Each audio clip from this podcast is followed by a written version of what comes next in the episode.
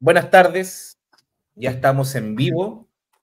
Son las 20 horas con 10 minutos, 9 minutos dicen algunos, yo lo tengo un poquito adelantado, con 11. Estamos en otro nivel internacional, ya vemos en pantalla a la no cámara de Hernán y abajo nuestro querido profe Nicolás Jadua. Parto eh, saludando al profe. ¿Cómo está, profe Nicolás? Gusto saludarte, Kiko. Un agrado compartir contigo, lo mismo con Rodrigo y con Hernán. Un saludo para ambos. Siempre incógnito, Hernán, ¿ah? Así es, siempre. Es tan difícil las cosas. Sí, pues. Aprovechamos de saludar a las personas que ya nos estaban esperando. Ara dice esperando al filo. Jorge Oces, saludos a todos. Em, muchas gracias por conectarse. Y tenemos varios temas hoy. Em, en la semana pasada no pudimos estar por algunos problemillas que tuvimos, pero ahora retomamos con todo, con Tuti. Se nos quedaron varios, habíamos dicho la semana pasada que íbamos a tocar el tema Argentina, Menos mal que no tocamos porque no esperábamos de que, igual ingresaran los BRICS. Tenemos varios temas. Eh, quiero dejar a mi compañero Rodrigo para que haga una pequeña introducción. Claro, introducir. Hola, hola muchachos a todos, a chiquillas, a los chiquillos que nos escuchan acá en Radio Guillotina. Contento de estar acá nuevamente. Claro, la semana pasada no pudimos estar. Eh, estaba la escoba, estaba lloviendo por todos lados, estaba todo un poco complicado, así que cariño a esa gente que lo pasó mal allá en, el sur. Eh, y eso, pues, bueno, se nos juntó harto, material también, hartas cosas de que hablar. Ese mismo martes fue la junta del BRICS en Johannesburgo. Habíamos especulado harto, incluso de que iban a lanzar una moneda, ¿no? Sí. Una, una divisa para ellos. Entonces, y bueno, que después pudimos constatar que, que no fue así. Pero lo que sucedió, sí, que también dijimos eh, que había una lista de espera de varios países eh, queriendo entrar, eh, trabajando ya varios años para ello. Y ya salió humo blanco, como, se dice en, algunas doctrinas. Ya está la lista, están los países, hay mucho que hablar de cada país, cada país es muy importante en su zona. Eh, cada país tiene su contexto, eh, tiene sus relaciones distintas ahí, geopolíticamente, ideológicamente, y un montón de, situaciones que cada país tiene. Entonces, ir hilvanando esta, todas estas potencias, estas civilizaciones nuevas que se están juntando, eh, está siendo entretenido, está siendo bonito, porque no es una, no es esta, este encuentro de de civilizaciones en las cuales primero se agarran del, del moño, ¿no? Si primero acá se está conversando, se está viendo al parecer otra forma de hacer las cosas y, de eso yo creo que principalmente vamos a hablar hoy día, ¿no, profesor? De cómo, cómo están estos países, cómo, cómo se está mezclando esto, ¿no? Evidente, Rodrigo. Eh, eh, es bastante interesante y hay que comprender que no son elegidos al azar. No son elegidos al azar. Esto responde a, la categoría. Nosotros, ¿te acuerdas que conversamos la vez pasada de que en el BRIC se, se trataba de que cada país aportara con la principal producción que tiene y los compradores dentro del BRIC compraban en la propia moneda y así sucesivamente se va organizando la economía de modo que no sean economías ni por un lado imperiales ni por otro lado eh, eh, economías de succión de los otros pueblos y países, sino que más bien economías en el cual se comparte las materias primas, los recursos, los eh, elementos elaborados de cada país y que los otros van necesitando. Es como que un grupo de amigos nos juntaron y dijeron ya, vamos a hacer una fiesta, yo pongo el pisco, el otro dice, mira, yo pongo la Coca-Cola, el otro, yo pongo el hielo, así. Esto es de esa manera para evitar la situación que habíamos analizado, para evitar la dependencia y los caracteres de dominio imperialista, sino más bien una área de comercio en el cual no hay sumisión no hay em, sobrevaloración de un país sobre otro y no hay una moneda que esté dominando. Y además, y lo más importante, es que con esto se termina por romper el bloqueo que ha hecho Estados Unidos y Europa Occidental de muchos países. Fíjate que hacia a grandes rasgos, ellos tienen casi a la mitad de la población del planeta bloqueado. Mm. Tienen bloqueado Cuba, Venezuela, Nicaragua, China, Corea, Rusia, Irán, Siria, Irak. O sea, eh, es una enorme cantidad de gente que, de población que se encuentra bloqueada. La única manera de romper el bloqueo es justamente estableciendo áreas de comercio y sistemas de comercio donde la colaboración esté por sobre absolutamente el dominio o la creación de la dependencia de un país con otro. Eso a grandes rasgos, Rodrigo, Kiko, Hernán. Sí, profe, em, lo que usted dice que no es nada al azar y estamos de acuerdo, nosotros, bueno, lo, se cumplieron al menos dos de los que habíamos dicho que eran los posibles que entraran, que era Irán y Argentina. Claro. Em, eso estaban dentro de, nuestro mapeo, estaban ya lo teníamos visto. Eh, se sumaron otros países que no esperábamos y también eh, no se sumó otros países que sí esperábamos mucho que, podíamos, pensábamos que podían estar, bueno, partiendo porque no, no se tomaba primero todavía una decisión de cómo iban a entrar ni cuántos. No se sabía si eran cuatro, cinco, seis, porque esa decisión se tenía que tomar en la misma cumbre. Y en esta cumbre, bueno, el primer día, eh, palabras de buena crianza, el segundo día, un poco más de palos al G7 y a la OTAN. Y el tercer día, el 24 de agosto, se confirman los países que ingresan. Y lo que nos sorprendió a nosotros es que no, estará, estuviera, por ejemplo, Venezuela o Argelia. Y hay analistas que, que dicen de que quizás era demasiado agresivo, de que si los países, si algo, una característica tienen estos países, al menos China, Rusia, es de ser cautos en la información que dan, fueron muy cautos en la información que iban dando día a día, lo que iba saliendo. Se notaba también de que había quizás una, una coordinación anterior, obviamente, ex ante, respecto a cuáles iban a ser las condiciones de ingreso. Pero quisiera que comentáramos eso. Los países que no quedaron como Argelia, Venezuela, usted comparte esa visión de que quizás lo dejaron para una próxima cumbre, para que no fuera tan agresivo el ingreso, pero aún así entran países en su mayoría con gran potencial eh, militar y también con gran potencial energético, países petroleros preferentemente. Eso también nos da más o menos una, una noción de, qué es lo que está buscando este BRICS. ¿Qué opina usted, profe? Bueno, partamos por Venezuela.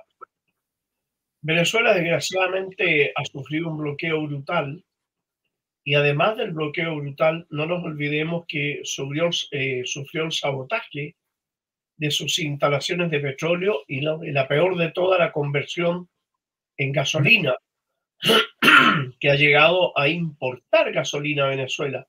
De modo que en el contexto de actual, si bien es cierto Venezuela es aliado de todos los países mencionados, no es menos cierto que desde el punto de vista de la producción y el comercio, Venezuela está deprimida, por así decirlo, en este momento, producto del sabotaje y el bloqueo, y no está en condiciones de cumplir.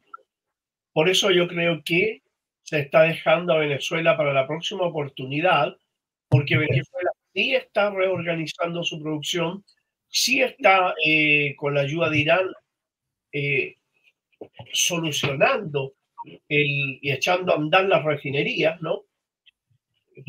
La, primera que echaron a andar fue la refinería El Palito, que se llama, que logró de desarmar el bloqueo económico interno que le estaban haciendo a Venezuela, porque era inadmisible que Venezuela no tuviera benzina ni petróleo para sus propios vehículos, por así decirlo. Eh, pero claro, para la gente que no sabe, evidentemente no sabía que Venezuela tenía el problema del sabotaje. En cuanto a Argelia, Argelia está en una situación muy compleja. Si ingresaba Argelia al BRICS en este momento, era muy probable que los europeos bloquearan Argelia. Y Argelia en este momento está en una situación muy compleja por el hecho de que en este es eh, la vía de abastecimiento y de apoyo militar a tres países que están cambiando todo el ámbito geopolítico de África, que es Malí, Burkina Faso y Níger. Entonces, eh, era como, como darle, en, como decimos nosotros, poner en bandeja la posibilidad para que Occidente le diera a Argelia. Ahora, en, pero sí, si ustedes observan bien, en reemplazo a Argelia, que también era un gran productor de gas y petróleo, ingresaron los Emiratos Árabes Unidos. Y ahí tenemos una tremenda, tremenda, tremenda tarea de realizar. El ingreso a Arabia Saudita los Emiratos Árabes Unidos son, y lo mismo Etiopía, que llamó la atención, son de una tremenda, de un tremendo potencial. Primero, los Emiratos Árabes, que es un país muy chico, que tiene una cantidad gigantesca de dólares, ¿qué hace? Que esos dólares, eh, los Emiratos Árabes, lo invierten eh, en forma pareja en Europa. Contribuye al desarrollo de Europa, contribuye al, negocio, o sea, perdón, al, comercio con ello, pero al mismo tiempo salva la situación de la, de la industrialización de los Emiratos Árabes, que ellos lo consideran peligroso. Lo mismo Arabia Saudita. Ahora, si sacamos los Emiratos y sacamos Arabia Saudita, esos dos países van a ser los encargados de comenzar a invertir y a comercializar con China, con Irán, con Rusia, pero principalmente con los países del tercer mundo las inversiones de esos países en los países más pobres del BRICS va a ser eh, de una importancia gigantesca. Entonces, no en vano, ellos dicen, bueno, si Arabia Saudita y los Emiratos empiezan a invertir en África en mejores condiciones que las que invierten en Europa, la economía europea se va a ver afectada se va a desarrollar África, lo que le da más independencia frente a Europa, pero al mismo tiempo se agudiza la contradicción social en Europa. Y ahí se cumple otro objetivo mayor. ¿Cuál es? Incentivar la lucha de los pueblos para sacar a esos países de la OTAN.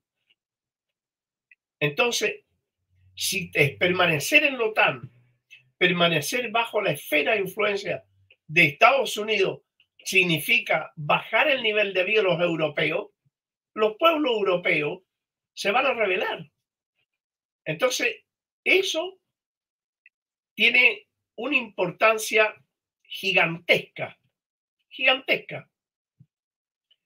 Después tenemos el caso de Etiopía, fíjate. Etiopía hizo uno, bueno, pero ¿qué, qué mono pinta Etiopía ahí? Bueno, resulta que Etiopía es el, el títere más pequeño de, África que tiene Estados Unidos, pero fíjate que tiene bases militares, tiene una, una fuerte guerra de guerrilla en contra del Tigray y eso busca su objetivo. Cuando le fracasa a Estados Unidos el intento de dominar Yemen y por lo tanto dominar el Golfo de Ablén y el estrecho de, el estrecho de, de Yemen, que ahí tienes también al otro lado el, el de Hormuz. ¿ah? El estrecho de Yemen es el estrecho de Bab el Mandeb. Con eso se controla un tercio del comercio mundial que pasa por ahí. De, de Yelmar, eh, del Mar Rojo, pasan al Índico, al Mediterráneo, de ahí hay una distribución gigantesca. Estados Unidos que quiso controlar eh, ese Golfo de Adén, controlando a Yemen, pierde la guerra con Yemen, Arabia Saudita es derrotada militarmente, entra en negociación con Irán, se acerca a Irán, se acerca a China, se acerca a Rusia y dice, bueno, vamos a arreglar este tema con los yemeníes porque no me conviene seguir ahí. Pero Estados Unidos ya no tiene ningún país por donde ingresar al Mar Rojo. El único era Etiopía. ¿Cuál era la parte más fácil para los etíopes de llegar al Mar Rojo? Era atacar al Tigray y de ahí salir al Mar Rojo. Pero la guerrilla en Tigray ha resistido muy bien y le han dado bastantes palos a los etíopes. Al hacerlo ingresar al BRICS, los etíopes dicen, bueno, se nos abre un mercado gigantesco, en mucho mejores condiciones que ser súbdito de Estados Unidos. Yo te asunto la paro, prefiero estar mucho mejor por allá. ¿Te das cuenta? Mm. Eh, eh, exactamente lo que dice aquí Ara, exactamente eso. Entonces, em, se dio con Etiopía eso. Ahora, está claro, ¿no? Eh, Etiopía, los Emiratos Árabes, Arabia Saudita, pero hay uno en América Latina que es Argentina, que tiene un, potencial gigantesco. Pero Argentina tiene la problemática de que prácticamente una colonia de Israel, Argentina. Argentina la domina el poder sionista, que lo domina todo. Domina la prensa, la banca, el capital financiero, el sistema comercial, todo lo domina en Argentina. Y ahí los sionistas están colocando a un payaso ¿ah? de candidato a presidente que es Milei. Milei es el candidato de Israel. Entonces, es muy probable que a como dé lugar van a tratar de que gane mi ley para que no, para que no BRICS Argentina. Porque Argentina es y podría ser el mayor reemplazo, ¿sabes de qué país? De Ucrania. Porque Argentina tiene la capacidad de producir trigo en mayor cantidad que Ucrania. Creo, profesor, que son Argentina tiene la capacidad de alimentar a 400 millones de personas. es un montón. con lo que tiene ahora. Pero si tú miras el mapa y miras los países de África y miras los países de Europa, varios países de Europa juntos caben en el mapa de Argentina. Y la misma de la territorio argentino no está explotado. Entonces, Argentina podría ser el granero del mundo.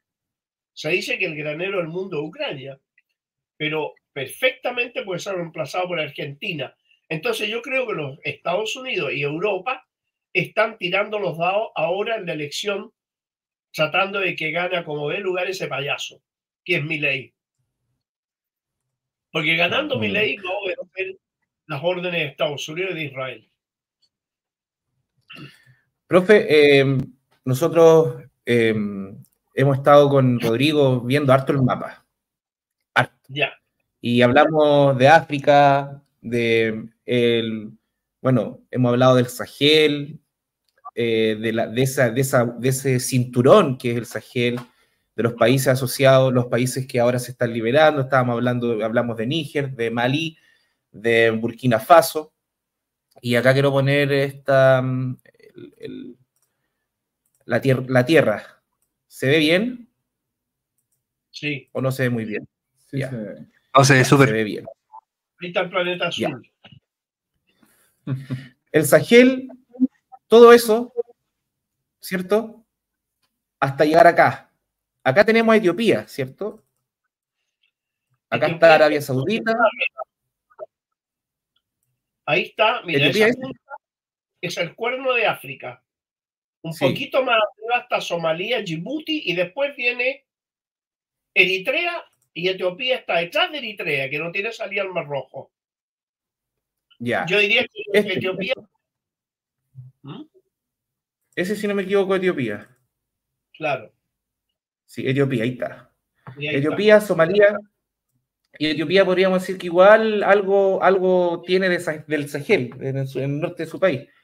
Pero por eso, eh, hacíamos la, Usted dijo que era un tercio del comercio, pero creo que nos hable más de, los conflictos que hay en estos países, en los que ingresaron principalmente. Eh, ¿Qué pasa con Arabia Saudita? ¿Qué pasa con los Emiratos Árabes Unidos? Eh, ¿Y qué pasa con este control de estos dos, de estos dos estrechos, este, estos estas dos huequitos que se ven ahí que rodean a Arabia Saudita? ¿Qué, qué, tan importantes son? Son tremendamente importantes. Y, Egipto que está arriba. ¿Cómo? Egipto que está ahí. Y Egipto, por eso ahí están, están justo la mayoría de los que entraron. O sea, los más importantes. Emiratos Árabes Unidos acá, Arabia Saudita y Egipto. Etiopía acá abajo. ¿Qué podemos decir de, todo este, este sector? Y bueno, usted dijo que era un tercio del comercio, pero eh, respecto a los conflictos, ¿qué podría Rojo tiene eh, un tercio del comercio mundial, pero el estrecho Hormuz tiene la mayor, el mayor comercio mundial de petróleo, el estrecho de Hormuz, que es este. ahí donde está Irán, claro, ahí, ahí está Irán, ¿no es cierto? Hay varios países, ahí Irán, Dubái, todos estos países, pero el estrecho de Hormuz lo controla principalmente eh, Irán. Está también cerca, está Kuwait, está Bahrein, todo eso. Ahora, vuelvo a repetir que lo más importante de haber colocado a Arabia Saudita en el BRICS son, y lo mismo los Emiratos, tiene que ver con el capital financiero. No se olviden que entre los Emiratos Árabes y Arabia Saudita son dueños del 17% de la economía norteamericana. Mm. Y que dado la experiencia... A, raíz de esto, mucho se ha, hablado también de la importancia que, también tiene la entrada de Arabia Saudita al banco de, de los BRICS, es por esto mismo, ¿no? Que va a haber una inyección de capital cototo. Pero Arabia Saudita tiene un problema grave. Arabia Saudita tiene que reindustrializarse. Resulta que todo lo que se consume en Arabia Saudita viene de Europa o de Estados Unidos a precios muy altos. Pero resulta que tanto Rusia como Irán y China pueden abastecer de lo mismo Arabia Saudita a mitad de precio. Y eso los saudíes son tontos. Pero además, Arabia Saudita necesita industrializarse porque no tiene industrias. ¿Y Eso significa que va a buscar el, este traspaso tecnológico que, ha existido con Irán también, los, los chinos, los rusos que están eh, como eh, tendiendo las manos a, estas investigaciones que hacen, desarrollar aviones, etcétera. ¿Usted cree que Arabia Saudita también podría involucrarse como en, esto? Exactamente, Arabia Saudita no que podría, necesita. Arabia Saudita tiene problemas gravísimos, problemas de agua, tiene problemas de industrialización que no la tiene. Allá no se bebe más que agua envasada, no, no hay en botella, no, no hay agua. El agua de la llave que tú consumes allá para la ducha es agua desalinizada. Entonces, uh. necesitan industrializar ese país. Ese país ya no puede seguir importando productos eh, que los puede producir. Fíjate que hasta el pan envasado viene de afuera. Entonces, claro, Arabia Saudita le cae, pero como anillo al dedo al BRICS. Y los Emiratos Árabes también. Entonces, todo ese dinero que va a Europa donde Arabia Saudita y, los Emiratos no reciben ninguna utilidad, ninguna. No tiene utilidad ese dinero. Sin embargo, en el BRICS va a ser el capital financiero de todos esos países. Es decir, se reindustrializan, eh, tienen el capital financiero produciendo, van a ser abastecidos abastecido de la tecnología necesaria para desarrollarse. No tiene ningún sentido seguir aliado de Estados Unidos porque Estados Unidos, a cambio de todo eso, le ofrece protección militar, nada más. Hay 20.000 soldados norteamericanos en Arabia Saudita. Pero resulta ser que entre China, Rusia, Irán, aliados de Arabia Saudita, no necesita tener tropas norteamericanas, porque además las tropas norteamericanas le cuestan muy caro a los saudíes. Son 7 mil dólares mensuales por cada norteamericano allí. Es un montón de plata. De hecho, hace ya tiempo los ejércitos del imperio han tendido a retroceder. Por lo mismo, porque están generando un costo que, no están pudiendo pagar. Si de hecho los gobiernos están llegando con deuda. Yo me acuerdo que el Trump hace unos años atrás tuvo que cerrar el, gobierno como una semana porque no tenían cómo pagarle a los, cierre operativo, una cosa así, pues. Justamente, entonces ya están manteniendo con, con en un lugar donde más encima donde usted dice que no hay ni agua. O sea, mantener un ejército ya desde logísticamente y todo es carísimo. A mí lo que me produce sí es, un poco divertido, sí, el, dato que da, profe, de los árabes, cuánto controlan en la economía estadounidense y finalmente esa plata tal vez llegue al banco de los BRICS, ¿no? Claro, lo que pasa es que los saudíes y los Emiratos Árabes Unidos, lo que van a comenzar a hacer, que Arabia Saudita ya lo está haciendo, es retirar los dineros que tiene invertido en esos países. De hecho, sí, exactamente. Se están retirando. Es por lo que pasó con Rusia. Si los gringos pueden robarse el tesoro ruso invertido afuera, se lo pueden hacer a cualquiera. Por eso se ingresan al BRIC. Bueno, sí, se lo han hecho a varios. Se lo hicieron a Gaddafi, a Sarilla, 200 mil millones de dólares que se perdieron y nadie sabe dónde están. 80 mil millones de dólares de Irak. También nadie sabe dónde andan. O sea, mm, a, Venezuela habían robado 5 mil en Bélgica, 5 mil millones en Bélgica que ahora se están obligados a devolver. Partieron devolviendo 1.700 millones de dólares. Alemania igual. También el, ejemplo, el ejemplo de, Gaddafi en los análisis, en los análisis de, los que veo, los europeos, los, la mayoría, bueno, y todos en realidad, se ha recordado harto a Gaddafi, en, eh, tratando de, ellos de explicar el por qué hacen, hacen eh, se está haciendo esto, por qué se está armando, por qué a, a todos les interesa salirse de, este, de esta dependencia, que se tiene con el dólar. Eh, ahí están las respuestas, o sea, no, no, eh, también tiene que ver un poco con, con, la autoprotección, con protegerse con la seguridad de, estos propios países. Eh, profe, antes de que sigamos avanzando, hay una pregunta que tiene Aéreo 5, dice, para que podamos ir pasando también después ya a otras partes del globo, para terminar con Argentina. pregunta, ¿cuándo? Sí, pregunta, cuando puedan contestar en los compas, ¿qué está pasando en el estrecho de Hormuz los gringos andaban con buques de guerra por ahí. Claro. Bueno, el estrecho de Hormuz, ¿tú te acuerdas que mostraste dos estrechos? El de Adén, que es el Babel Mandeb, y por el otro lado el de Hormuz.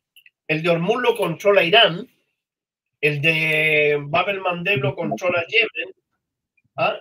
que no se lo pudieron tomar. Entonces los norteamericanos están levantando provocaciones porque quieren una guerra con Irán. Quieren llevar a una guerra con Irán. Entonces, Irán, inteligentemente, si bien es cierto, puede enfrentarse Irán a Estados Unidos, no es menos cierto que Irán no le interesa una guerra. Pero varias veces ha detenido barcos norteamericanos ahuyentado barcos norteamericanos, pero no le interesa una guerra. ¿Para qué? Si Estados Unidos va a tener que salir de ahí igual, en la medida que, que no tenga nada que hacer ahí, entonces Estados Unidos lo que quiere es, ellos dicen que están por su seguridad nacional. Para ellos la seguridad nacional es el, el abastecimiento de petróleo que ellos hacen en, en esos países. Pero ¿cuál es la clave de esto? Fíjate, la clave es el comercio del mundo marcado desde el punto de vista de los norteamericanos, porque Estados Unidos no necesita el petróleo de esos países, porque uno de los más grandes productores de petróleo del mundo es Estados Unidos. Tiene.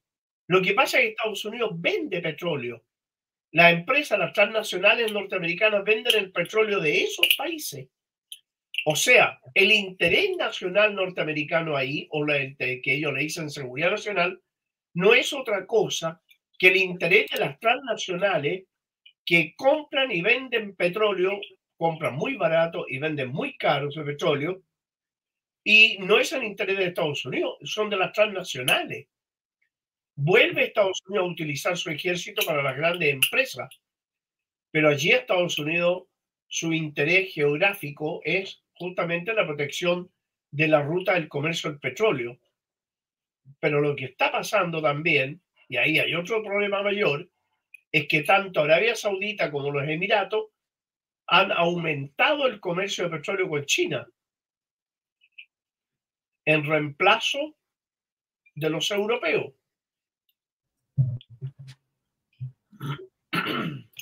Bueno, profe, gracias. Quería compartir una gráfica, eh, saliendo un poquito, yendo a un plano más general del que encontré de, del G7 versus los BRICS.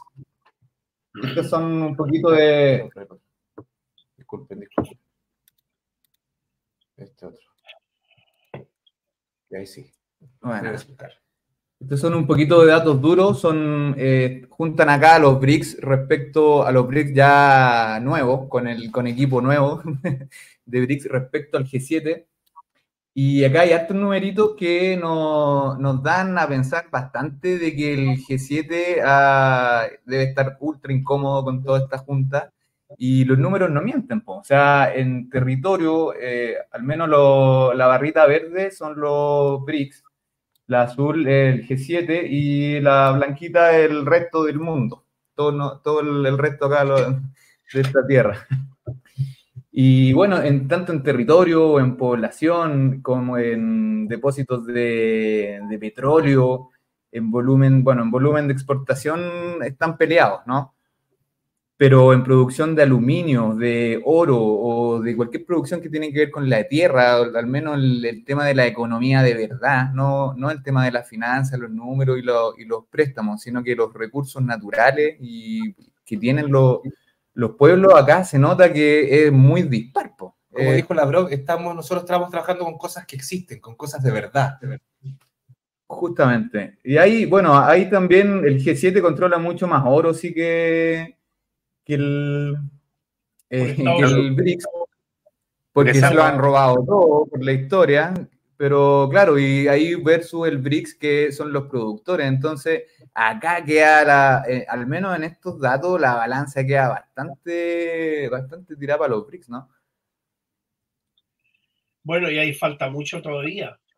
Si la cantidad de países que tiene el ingreso al BRICS es muy alto, Ahora, fíjate que lo decías tú, el oro, Estados Unidos es un, eh, gran eh, productor de oro. El otro que está, tiene mucho oro es Venezuela, que también, ojo, que robado, robado por los ingleses. ¿Ah? Confiscado, confiscado por los ingleses. Sí, pues. Robado. Claro, robado. Pero ahí tenemos nosotros varios detalles. Mira, fíjate que desde el punto de vista del comercio, obviamente que la alianza de China, India, Rusia, Brasil, Argentina, es mucho mayor el comercio que todo lo que hacen los europeos de Estados Unidos. el comercio. Entonces, Argentina tiene como socio comercial mayor a China y Chile tiene como socio comercial a China, no a Estados Unidos. Por eso, por eso los capitalistas se tomaban la cabeza cuando Milley decía estas cosas sobre China. Está loco. No, si es que ese, ese es más loco que una cabra el cerro. Si el de Milley es, símil de Zelensky, son muy iguales, muy parecidos los dos. Aprovechamos de pasar el tiro a Milley y a lo que está pasando en Argentina porque también tenemos grafiquitos de las elecciones. Antes que se vaya usted, profe. Ya, dale. Oye, partamos con esto, Ya, ya, comparte eso. Detener y después volver a compartir. Claro, para no salirnos de los mismos temas, hay un, un grafiquito bien interesante. Ventana. Ah, no es. Que, que está, da para hablar. Da bastante para hablar, para entrar a Argentina desde la geopolítica. Este es un, un mapa de la reclamación antártica. Lo interesante, bueno, todos sabemos lo que los chilenos siempre lo vimos en los mapas de los colegios, pero eh, nunca vimos lo de Argentina, que es la misma reclamación que está haciendo eh, la corona británica y parte de lo que reclama Chile. Estábamos hablando también de las Malvinas, Argentina está en las Malvinas por esto. Y a mí también me da la impresión de que Argentina también puede que esté en los BRICS por esto, ¿no? Eh, hay una cercanía a un territorio que no ha sido explotado aún y el Tratado Antártico hasta, no tengo idea hasta, hasta cuándo está, pero al menos pueden explotarlo de manera con fines científicos solamente. Entonces, explorativo. Explorativo, claro. Claro, entonces, claro, pues mi ley me, me, resulta muy, muy inteligente que el G7 o el, o que quieran poner a este gallo acá de presidente, porque si es un entreguista, es todo lo, es todo lo contrario a soberanista o... Es que a las Malvinas le van a volver a decir Falklands. Claro. Básicamente. Entonces entrar un poquito por acá, profe, y de ahí nos vamos a apelar ya al, al, al diablo, al diablo mismo. No se olviden, por ejemplo, yo voy a dar un, un, unos datos. Cuando comenzó la Organización de Cooperación de Shanghái, empezó como eso, una organización de cooperación, pero terminó con un tratado de asistencia militar y luego un tratado de defensa mutua. El BRICS perfectamente podría terminar en un tratado de asistencia mutua militar, lo que significa que Argentina tendría acceso a armamento que en este momento no puede y que le permitirían recuperar las Malvinas. Entonces, además de que tendría que ser imbécil Argentina para renunciar a los socios comerciales que tiene. Además, que ya tiene una oferta de que si Argentina logra independencia económica y política, Argentina podría abastecer a Rusia en, mucho, en muchos productos, a Irán en muchos productos y a China en muchos productos.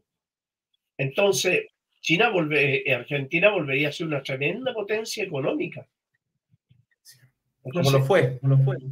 Claro, como lo fue. Entonces, ahora Claro, los capitalistas argentinos no son tontos. Dice, bueno, si llevamos años eh, atados en cordón umbilical con Estados Unidos y mira cómo estamos, bueno, ¿por qué no irnos para allá que tenemos toda la producción vendida? O sea, antes de empezar a producir está todo vendido. Evidentemente que a quien, más le, a quien más le conviene ahí es Argentina. Brasil, imagínate, Brasil, Brasil fueron los primeros uno de los fundadores del BRICS. Entonces, Argentina sí o sí se tiene que sumar, salvo que salga este payaso elegido presidente, que sería un error garrafal de los argentinos, pero como digo, en Argentina, como el dominio sionista es tan grande, cualquier cosa puede pasar allí. Mm. Ahora. Igual con todo lo que está pasando, tiene que estar la, la burguesía, los empresarios argentinos bastante divididos. O sea, porque hay el, nacionalismo, al menos argentino, yo creo que todo, del, cual todos hemos escuchado, eh, existe, sigue existiendo una cultura que hay allá y, que llegue un, un, entreguista derechamente, eh, yo creo que saca roncha en todos los sectores argentinos, ¿no? Mira, cuando Lula, o sea, perdón, cuando Bolsonaro en Brasil llegó al poder, que tiene muchas características psicopáticas como Zelensky y Milei, cuando llegó al poder Bolsonaro, lo primero que hizo fue congelar el BRIC. Lo primero, por encargo norteamericano. Ahora, ¿por qué perdió la elección Bolsonaro? Porque Lula inmediatamente dijo, no, nosotros tenemos que volver al BRICS la burguesía productiva nacional brasilera apoyó a Lula. Apoyaron a Lula, pero la burguesía que, se, que está metida principalmente en el capital de importaciones eh, y, y venta de productos elaborados de afuera, producción foránea, evidentemente que querían seguir con Bolsonaro entonces, era una lucha intercapitalista la que llevó a que ganara Lula, pero obviamente Lula, eh, este gobierno de Lula va a ser un poquito más, eh, más hacia la izquierda que el, que el primero que tuvo. Y va a ser llegó con una actitud, llegó con una actitud más, más, o sea, una actitud más clara que la que tenía antes. Que la que tenía eh, antes y confrontacional con Estados Unidos, que eso es lo que al menos, esas son las señales que yo al menos estoy siempre atento a cuando veo, al ver la vuelta de Lula. Profe, y acá, mire, tenemos estos resultados. Ya son todo lo que está en morado, es donde ganó Javier Milei. Podemos ver ahí Córdoba, Santa Fe, La Rioja, San Juan de Jujuy, Mendoza, San Luis, La Pampa y todo para abajo, hasta el final, hasta la Tierra del Fuego. Acá arriba también, en Salta, que estos Salta, Jujuy son lugares, son bien pobres, son, mm. de mucha pobreza. Em, el candidato Sergio Massa, que es el candidato de, de Alberto Fernández, del oficialismo, que dicho sea de paso, es, ministro de Economía, que no fue a los BRICS. Andaba en Estados Unidos. Andaba en Estados Unidos renegociando la deuda del FMI. Entonces, Estados Unidos lo citó justo para el día 22, 23, 24 de agosto. Justo, justo los días de la cumbre. Y bueno, no mandaron a nadie. Argentina, eso fue, fueron delegaciones de Bolivia, muy importantes. Fue el mismo presidente. Fue el mismo presidente Arce, fue delegaciones de Venezuela, bien importantes también el embajador, etcétera. El presidente de Cuba. El presidente de Cuba, que andaba justo en gira por Sudáfrica, una gira muy importante de Díaz Canel en, Sudáfrica, pero eh, Argentina no mandó a nadie, entonces este ingreso es medio, eh, eh, vamos a decir así bien en Chile, no es medio mula este ingreso, porque también saben de que se puede ir todo, vamos a decir así, a las pailas, si es que sale electo mi ley. Y bueno, Sergio Massa, el candidato, y es, él es parte, se podría decir como del peronismo, pero el peronismo socialdemócrata, del peronismo bien tibio, más parecido a Alberto Fernández. Podríamos decir que Cristina es, está un poquito más a la izquierda, Cristina Fernández, y hubo una pelea también en Argentina. Entonces, bueno, eh, quería mostrar ese gráfico. También ahí salen las votaciones, Javier Milei y los que pasan. Estas son tres coaliciones, de las cuales las tres eh, pasan el más votado por coalición. Entonces ahora pasan no, es que lleguen, no esto no es una primaria, sino que es una, una es, las pasos son como anterior a la primaria. Entonces ahora van a esa primaria todos juntos, va Milei representando a esto, ¿cómo se llama esto? La Libertad Avanza, eh, del grupo Juntos por el Cambio, que es como la derecha, la derecha liberal, de la, derecha más, la, centro derecha dirían algunos, pero bueno, hablamos decir la derecha no, no, no simia que está Patricia Bullrich y Horacio Rodríguez Larreta y pase a Patricia Bullrich. Y en el oficialismo estaba Sergio Massa y Juan Grabois, que Juan Grabois, él es, un, él es de la izquierda, él es como parte, eh, fue el, candidato del peronismo de izquierda que fue, que fue junto, compitiendo con Massa y Massa le gana con el 21%. Entonces pasan estos tres, pasan Javier Milei, Patricia Bullrich y Sergio Massa. Eh, basta decir que con los votos de, los Juntos por el Cambio, que es la derecha, con eso ya le basta a mi ley para salir elegido en primera vuelta. Entonces es muy probable que, ni siquiera se tenga que hacer segunda vuelta. Y si la hay, bueno, está todo, eh, no nos vamos a poner avesados ni a hacer proyecciones, porque no nos corresponde, pero sí al menos dar este antecedente. Eh, profe, ¿qué opina usted de lo que está pasando en Argentina? Con que lo como dice mi amigo Rodrigo acá, me duele Argentina. Fíjate que el sionismo tiene muy bien metidas las manos ahí. Patricia Bullrich es una mujer sionista, pero enferma sionista. Y Milei es el candidato de Israel. O sea, sí o sí, esos dos van juntos. El otro, Rodríguez Larretea, que sacó un porcentaje alto, igual va, se va a sumar voto hacia arriba. O sea, mm. yo veo, lo veo, te digo la verdad, lo veo muy, lo veo difícil, veo complejo de que puedan derrotarlo. Esa es la verdad las cosas, lo veo muy complejo. Porque, vuelvo a repetir, están muy metidas las manos ahí toda la prensa, toda la prensa apoyando a mi ley, la televisión, todo eso. ¿Por qué? Porque ellos tienen, eh, los dueños de esos canales, los dueños son todos sionistas. Entonces, es un Reels ahora.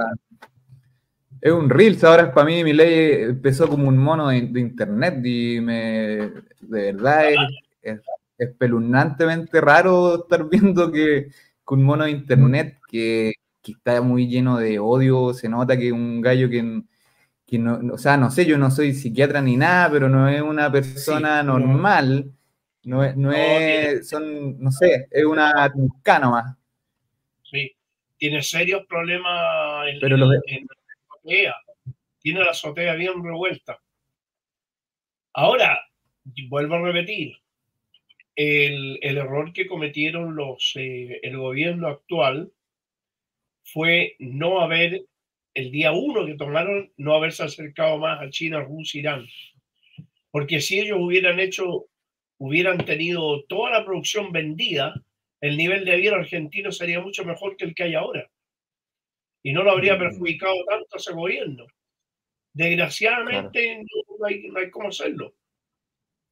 Sí, también hay que entender las condiciones en las que está llegando el, peronismo oficialista, que la economía argentina, gobierno tras gobierno, dictadura tras dictadura, hace bastantes años, como que no, se ha podido afirmar después de, no sé, de Perón tal vez, porque ya después de eso quedó como, no, sé, yo entiendo muy poco de, de, economía, profe, sé que acá el capital financiero tiene las manos, porque Argentina al menos un país que tiene muchos recursos agrarios, eh, muchos recursos minerales.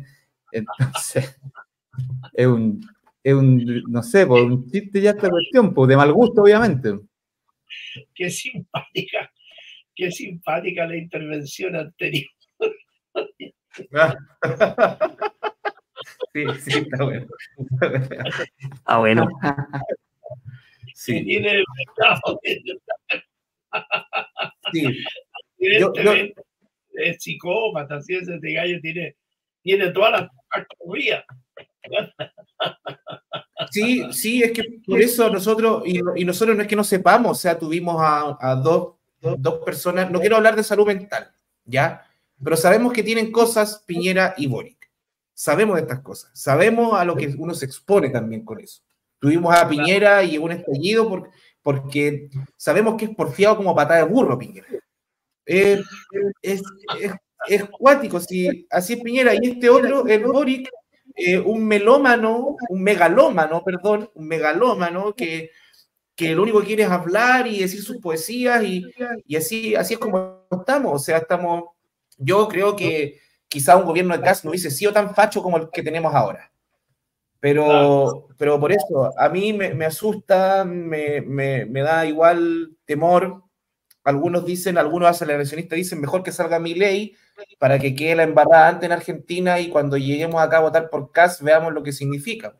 Pero yo gane CAS o no gane CAS, yo ya estoy en el, en el peor gobierno que puedo haberme imaginado, donde está militarizada la Araucanía, donde tenemos una ley Naín Retamal que permite que los pacos puedan matar a cualquier persona cuando se les pare. Entonces, no sé.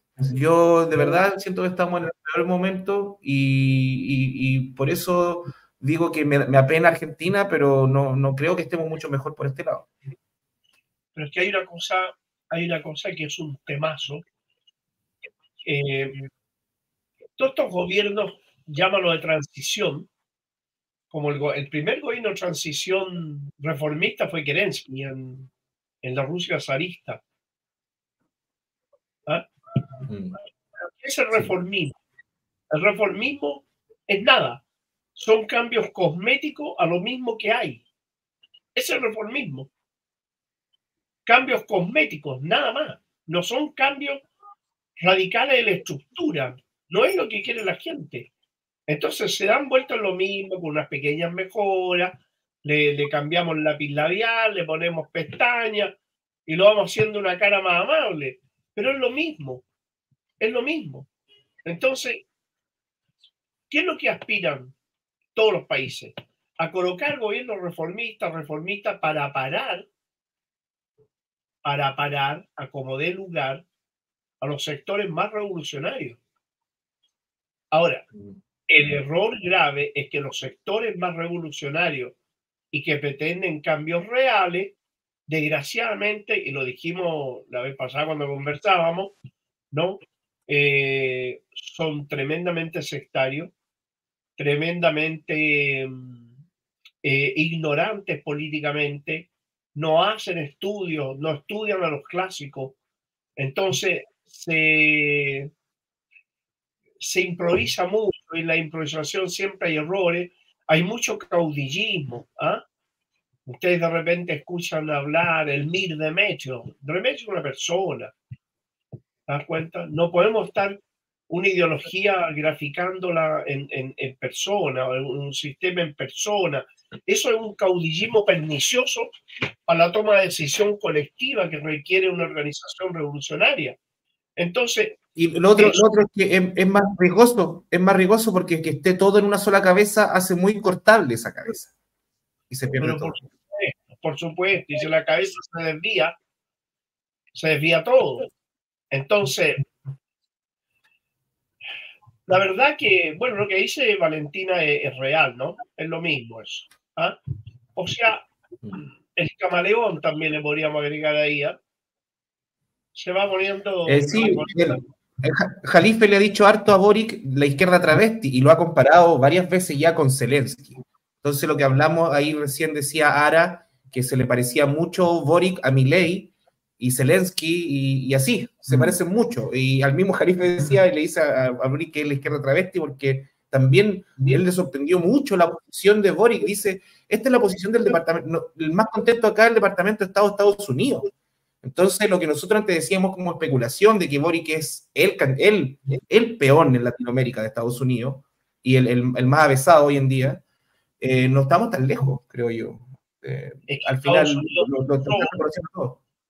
Estados Unidos pensó que Boris era un líder de la izquierda manipulable como él quería, y de hecho, bueno, lo, lo ha demostrado que sí, no estaban equivocados, pero no se dio cuenta de que Boris no tenía ninguna posibilidad de conducir América Latina como ellos creían. Cuando compararon a Boris con Fiel Castro, yo a mí se me cayó toda la dentadura. Entonces, claro, yo le digo, no, fue terrible. Entonces, eh, esto es, es un insulto a la inteligencia. Ahora, Estados Unidos no tiene liderazgo ya claro en América Latina, entonces va a optar por el desarrollo del reformismo. El reformismo mantiene todo ¿ah? de la misma manera. Entonces, Estados Unidos la tiene que jugar por eso. Mm. Oiga, profe, sabemos de que usted tiene una importante conexión en estos momentos, o sea, en, un- en unos minutos. Eh, ¿Nos puede decir, antes que se vaya, por dónde va a estar apareciendo para que también los amigos después lo busquemos por ahí? Ahora yo grabo para Sputnik, grabo Ya. Eh, eso, bueno, sale mañana en, en- en- ¿cómo se llama? En los noticiarios matinales de, de Rusia. Pero tengo que grabar eso, ¿no? Ah, no es en directo, porque tendría que quedarme despierto hasta la mañana. No, Lo- Pero Como siempre, lo, como siempre lo vamos a buscar, lo vamos a buscar y después lo vamos a compartir en nuestras redes para que los- las personas que quieran ver la es. información del profe. yo les voy a enviar los links, ¿ya? Ya. Eh, ayer estuve en la mañana en Telesur. ¿Mm? Entonces hice un análisis para Telesur. También se puede buscar, ahí se pone y sale el, el link, todo eso. Eh, analizamos bastantes cosas. eh, ahora, lo más importante para cerrar antes de ir, chiquillo, es que Israel amenazó con matar a los líderes de la resistencia palestina. Y Hezbollah, por Hassan Nasrallah, le dijo a Israel que el primer líder de la resistencia que, palestina que fuera asesinado, ellos iban a encargar de eliminar a la jefatura completa de Israel. Entonces, claro, está bien interesante el tema. Volvemos a lo mismo de siempre. Lo bueno de esto, lo malo que se pone. ¿Ah? Así que, Lo bueno es lo malo que se pone. Yo hoy día me estuve acordando de esa frase, porque a veces hay días en que hay días que estuvieron, el día que murió Prigozhin, por ejemplo, lleno de noticias, y, y sí, sí, estoy empezando a tomármelo así, para, para tener también más despejada la cabeza. Estoy viendo Eso también de repente canales. ¿Ah? ¿Sabe a lo que se refiere Kiko Rodrigo Hernán esto? Ese dicho eh, muy latino eh, resume una teoría eh, muy bien planificada en el leninismo, que es, nosotros, fíjate, que Lenin decía que hay un movimiento en la historia, un movimiento en la historia, un momento en la historia, también se le llama un estadio histórico, ¿ah? en que mm. El proceso revolucionario tiene que dar, saber dar un paso atrás para luego dar dos pasos adelante. Pero ese dar un paso atrás no es una retirada, sino que es una retirada táctica para reorganizar las fuerzas, reeducarlas, reorientarlas y eh, desarrollar la revolución con mayor eh, fuerza. Porque para los procesos revolucionarios, para que realmente se dé como tales, eh, de acuerdo a la teoría leninista, debe haber lo que se denomina la situación revolucionaria. No sé si ustedes lo tienen claro eso. La situación revolucionaria es el punto preciso donde la revolución está dada, como podríamos decir en, en un término bastante campesino, la pera está madura. ¿ah? Entonces, acá, la situación revolucionaria tiene dos elementos en juego. Uno, la contradicción interna entre las relaciones de producción y las fuerzas productivas. La fuerza productiva está el capital eh, humano, que es el proletariado, y también el capital instalado, la maquinaria, todo eso. Y la relación de producción son el, el propietario de la de obra y propietario a su vez de la herramienta de trabajo. Cuando se produce que el, la relación de las fuerzas productivas es cada vez más social y las relaciones de producción son cada vez más privadas. Lo que vemos siempre nosotros, el capital, el monopolio, la transnacional. Sin embargo, el proletariado se va masificando, pero no crece de la misma manera con respecto al capital como lo hace la relación de producción. Entonces, acá, para que se produzca esa situación revolucionaria, tiene que haber un salto cualitativo, un salto cualitativo de la toma de conciencia individual a la toma de conciencia colectiva, de la capacidad de organización individual a la capacidad de organización colectiva. O cuando hay eh, una, una situación de guerra, porque el proletariado es armado, se entrenado y participa en la guerra y tiene la capacidad y la fuerza militar para poder tomarse el poder. Por dar un ejemplo, ¿qué hubiera ocurrido, por ejemplo, si para el estallido en Chile, el estallido de 2019, que eh, llegaron a haber en un momento más de 3 millones de personas en las calles del país, ¿qué hubiera pasado si hubiera existido un partido como los bolcheviques? Y los bolcheviques hubieran tenido acción en, en, en, en la, la concientización de las masas para apuntar a un objetivo único. Pero había una tremenda masa, pero digámoslo con sinceridad, era acéfala. Estaba porque la situación en Chile, la situación estaba dada, pero no había conducción. ¿Qué hizo Estados Unidos con, eh, con George Soros? Agarraron una pinza y sacaron a un tipo de la izquierda, lo hacen firmar un acuerdo y luego lo tiran de presidente. Y con eso desactivaron todo. Pero ¿cómo lo desactivó? Porque la situación revolucionaria no tuvo partido revolucionario que condujera al descontento social. Hay un descontento social acéfalo, hay una enorme cantidad de organizaciones muy sectarias entre sí, hay una enorme cantidad de líderes que son negativos, que serán revolucionarios o se autocalifican de revolucionarios, todo lo que tú quieras, pero como son eh, individualismos, chuta, me están, me están llamando, como son individualismos, ¿ah? no hay lucha colectiva, por lo tanto no hay desarrollo colectivo, por lo tanto no hay proceso revolucionario. Oye, les agradezco, chiquillos, le agradezco a la, gente que nos sigue. El próximo martes aquí de cabeza de nuevo en esta, que ya la considero mi casa, ¿eh? guillotina la considero mi casa. El lugar de todas maneras, el lugar donde yo me desenvuelvo. Así que eh, nos vemos, chiquillos, el martes, ¿les parece? Nos vemos, Nos vemos, profe. Nos vemos, profe. Muchas gracias. por acá. Cuídese, que le vaya bien. El link. Muy bien, chao, chao. Oh, ahí estuvo intenso igual. Grande profe. Ahí No, buena línea, está vamos muy claro. Sí, vamos a seguir Sí. un ratito. Igual vamos a seguir un conectando un ratito, poco sí. con lo que decía el profe, importante lo que decía el profe ahora del tema de los egos, que hoy- por hoy en la cumbre de los BRICS no lo vimos. Y yo creo que eso eh, tiene que ver con que se logran los acuerdos. Es como lo que cuenta también el profe con el tema de la resistencia palestina, que hay muchas facciones de resistencia palestina, e incluso algunas que no son, que no tienen nada que ver con la izquierda, son eh, facciones nacionalistas, que obviamente son las menos, eh, pero cuando tienen problemas con Israel, eh, se juntan todas las facciones a hablar en un, en una, no sé cómo se reunirán, cómo será la reunión o qué sé yo, pero al menos los temas a tratar son los temas que tienen en común, Lo que tienen que solucionar.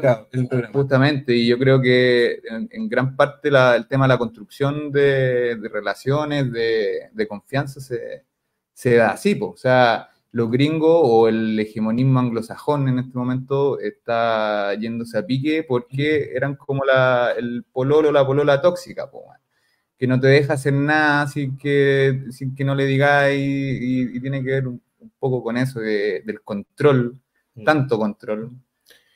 Pero Esto- bueno, hay, esto- esto hay harto que tema para hablar ahí de teoría política también, pues, Sí, Es que lo que dice el compañero es lo que se abre ahora, es, es donde ya no van a haber imposiciones para, para poder comerciar, para hacer cosas básicas. Em, no, el, el- hay, por eso lo que no se entiende es que cuando dicen el orden, el orden mundial que hay ahora está cambiando y todos piensan que viene como otro, otro imperio, pero al menos las señales que se están dando es de que no es así. Lo que sí se van a fortalecer son lo, y es lo que siempre dice Jalife, son los regionalismos. Los regionalismos, la- la- las conexiones bilaterales entre países, ¿cachai? Eh, por eso ahora más no fue, podemos decir de que quedó fuera un poco esto de la moneda de los BRICS, porque sí, el primer paso, y se- ahí nos damos cuenta que están actuando paso a paso, que el primer paso es que puedan empezar a lo- los países a comerciar con sus propias monedas. Entonces eso ya habla de que no buscan quizás una hegemonía, este nuevo bloque, de un país u otro, que los más grandes sabemos, no, no hay que ser muy inteligente para saber que las dos grandes potencias acá son China y Rusia, sino que quieren potenciar estos regionalismos. Leyeron, leyeron el, el, el Zeitgeist, que es como el, el signo de los tiempos, o lo- el- el sig- los signos de los tiempos. Entonces, yo creo que es lo que abre al menos el BRICS. Eh, no es mucho más tampoco, pero no mucho, no tampoco, no por eso mucho menos. Eh, también eso va a permitir, tenemos que nosotros obviamente desde este programa vamos a estar atentos de si se van a hacer otras, aparte del BRICS, otras rela- relaciones eh, de apoyo mutuo, por ejemplo, en temas, en temas militares, pueden ser en temas tecnológicos, también lo que se viene es, por ejemplo, eh, proyectos conjuntos para, para, para la explosión, eh, para la, para la mm, para los proyectos astronómicos, Aeroespaciales. Bueno, de hecho, la, la India había llegado, había lunizado. justo en estos días. En esos 23. días había lunizado, así que la India llegó ahí a, a puro celebrar a los BRICS.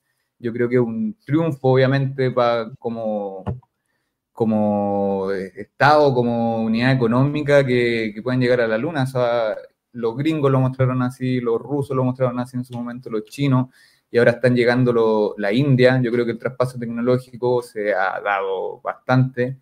Bastante, bastante, y eso, va- bueno, va a ir avanzando. El tema es que no se han, no se han agarrado las mechas. Si al final lo que quieren los anglosajones es que se agarren de las mechas, dividir, para que eh, incentivar a que la India con China Mm. eh, peleen, y ahí está también Pakistán, que históricamente han tenido problemas, pero que hoy por hoy lo están pudiendo solucionar, así como Irán y Arabia Saudita. Sí, y China ha avanzado también en eso, en, en la limar asperezas con eso, lo que hablamos el, otro día, el mundo, el, este mundo del Medio Oriente que es el mundo no árabe, son los persas, es, es Irán también. Irán, sí. Hay un análisis muy bueno, chicos, de, o sea, poner en perspectiva lo que está pasando con los BRICS, es entender que China, que es una, eh, una sociedad milenaria, Irán con Persia, que son una civilizatoria, eh, está Egipto ahora y está la India.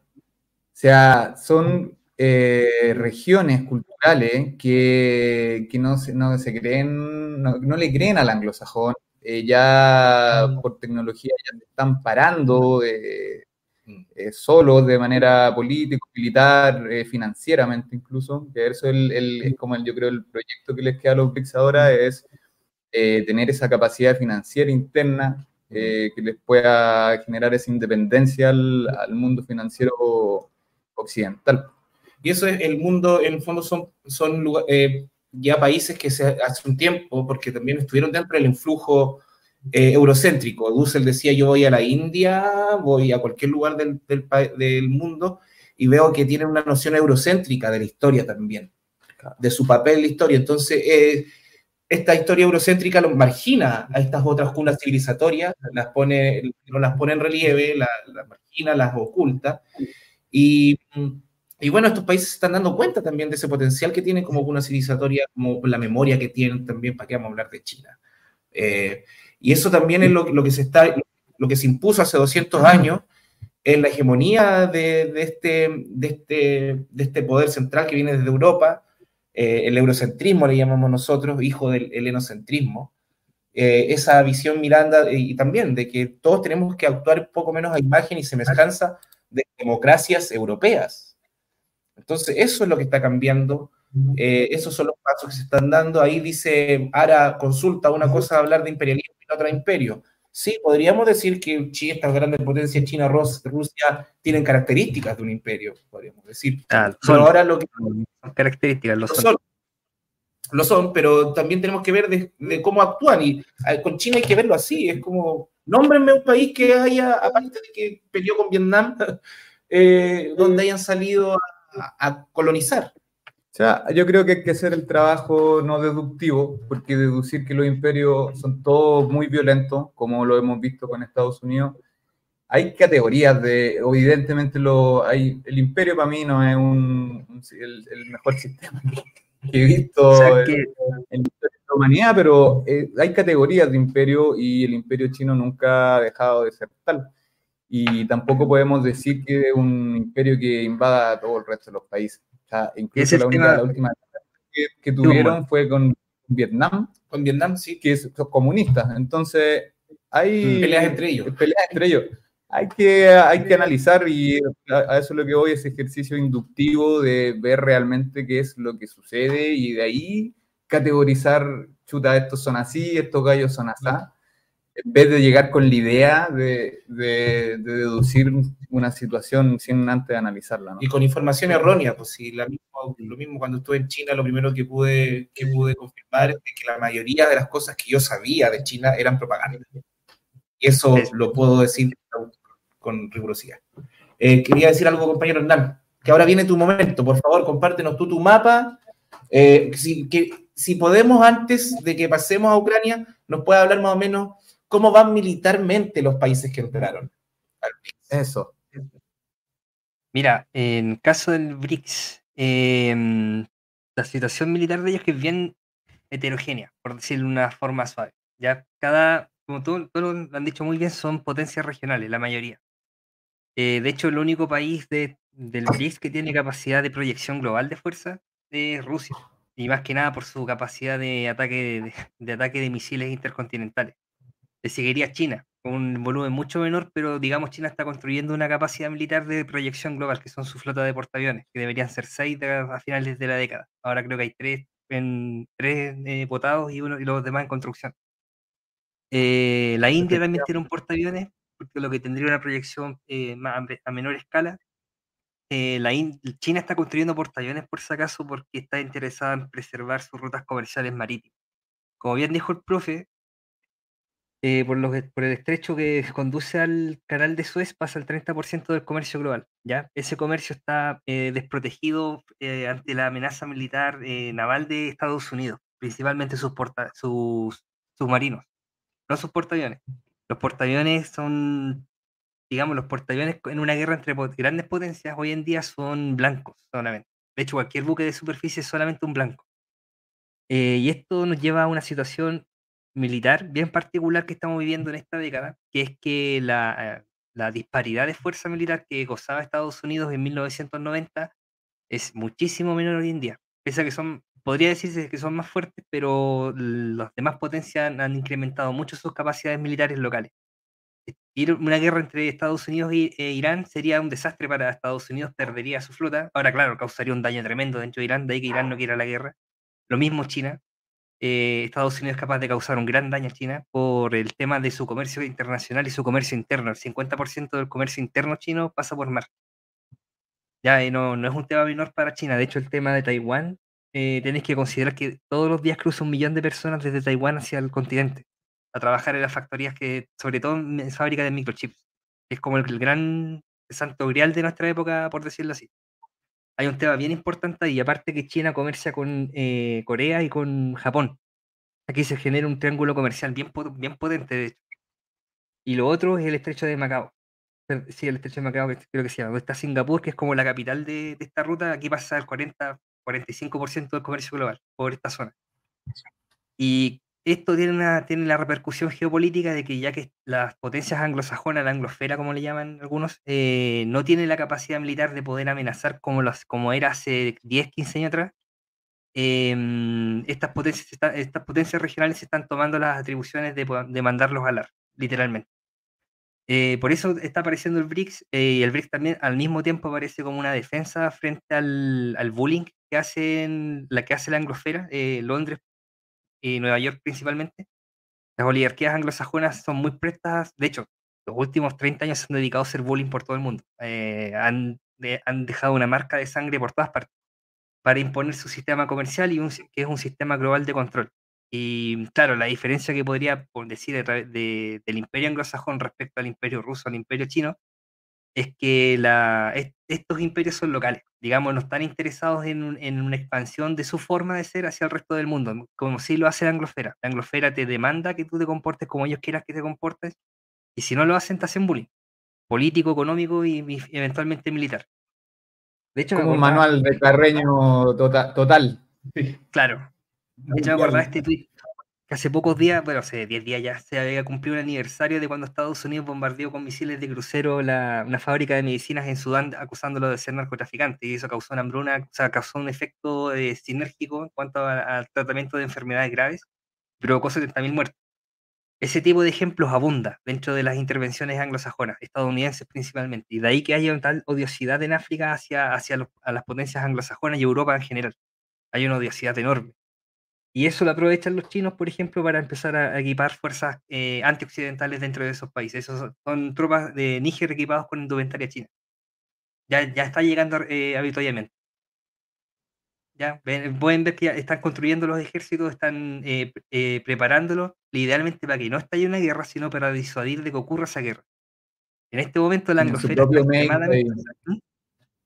Un propio mix de, de venta de armas, y ya tiene que estar pasando, pero de todo con la venta de armas. Ah, y hablando ya en términos más políticos, también por pues muchos países de África ya lo estamos viendo ahí con Jalife, de que se están enseñando, se está enseñando chino, mandarín en los colegios. Chúpate. Sí. En Arabia Saudita. En Arabia Saudita. Sí, de hecho. Eh, el, país africano iba a ahora Arabia Saudita, y eso ya es como. Uh, es que por eso eh, habían dudas sobre las relaciones de, estos países. También había una pregunta que no, sé si. Ah, la que hizo la que hizo Oscar Waldo respecto a Pakistán. la relación entre China y Pakistán. Entre la India y Pakistán. La India y Pakistán. La India y Pakistán. Y de que precisamente em, con estos países, así hasta como con, con Irán, sí ha hecho un trabajo muy silencioso la Cancillería china. Y de hecho, para todos fue sorpresa cuando apareció el presidente de Irán con, con, con el de Arabia Saudita, con el, no, no es presidente, es una monarquía. ¿Cómo se le dice? el, líder, el, líder, de allá. El líder de allá. El líder tribal de allá. El líder tribal de allá. Salen dándose la mano con Irán. Eso China lo hizo con mucho resguardo, con mucho, no, no dijeron nada. Y apareció. Y sí hay analistas políticos que están hablando de este afianzamiento, eh, gran afianzamiento con, los, con países árabes y países persas no árabes. Eso, y, y, la amistad en general. O sea, también podemos hablar de, de, o sea, no sé si islamista es como... Países islámicos. Países islámicos, claro. Hay que decirlo. Sí, porque la gente, eh, a veces hay insensibilidades. Eh, eh, bueno, y, y agregar también Indonesia, que no es precisamente un país tan eh, cercano a la región, pero es un país gigantesco, creo que tiene 300 o 200 millones de habitantes y ya se están haciendo esos lazos eh, comerciales, al menos con Irán. La Cancillería iraní ha trabajado, yo creo que es la Cancillería que más ha trabajado estos últimos 10 años. Sí. De hecho, programas atrás le habíamos puesto harto... También hay un soft power ahí. Harto, sí, harto ñeque a Irán porque de alguna manera Irán y Arabia Saudita, que, que podríamos decir que se unen ya estas dos eh, formas del Islam a grandes rasgos de, de cómo es la humanidad, y de alguna manera van a, van a liderar. Y, y eso significa mucho el, el tema militar, al, al, menos que yo veo de Irán. De hecho, Irán ya ha podido eh, generar eh, una navegación.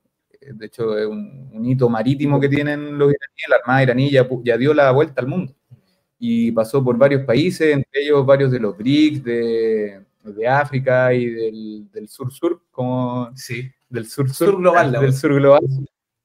Entonces hay un, un, centro ahí de poder, no es un imperio, alguna vez lo fueron, ¿sí?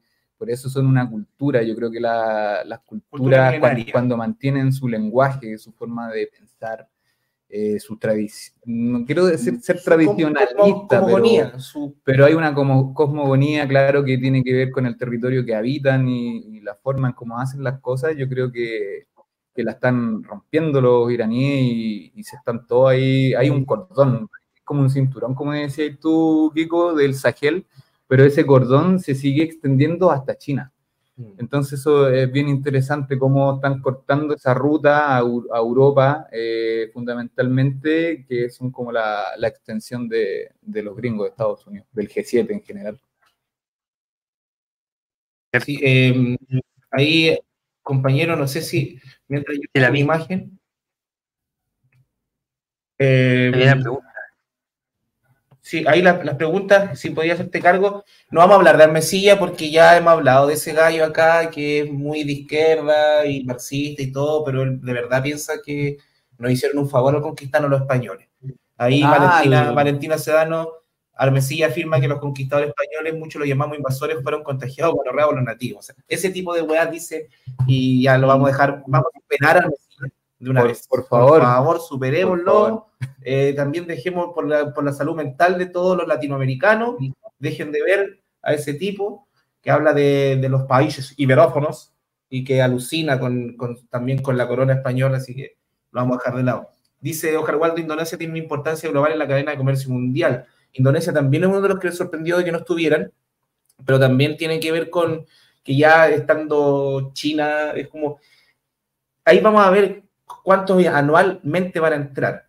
La próxima cumbre de los BRICS va a ser en Sahan, ¿se llama? Kazam. Kazam, que es la tercera ciudad más importante de Rusia y que también hay una fuerte población islámica. Islámica, creo que la mitad. La mitad de esa población de Kazán es islámica. Va a estar bien interesante. El, esperamos el otro año seguir con este proyecto y podamos también estar cubriendo la cumbre de los BRICS en Kazán.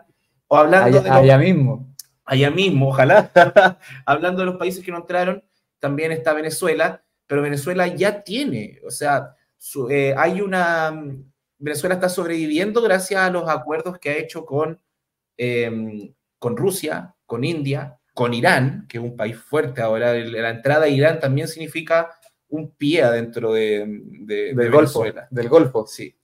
Así que, bueno, hay harto que decir ahí. Ahora vámonos, por favor, al chiste del año, que se llamó la contraofensiva ucraniana. No Vamos a... chiste.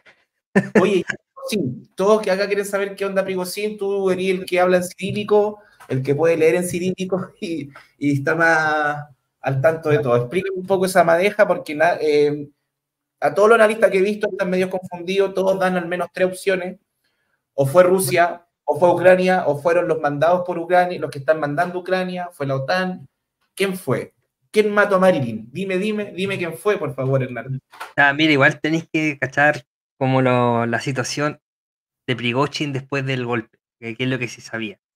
Y entre esas cosas que Prigozhin tenía contactos con agencias occidentales y es obvio, está en la posición que está, además que las tiene. Eh, de alguna forma u otra, no en el sentido de que haya traicionado al país, pero sí, lo, sí hay contactos.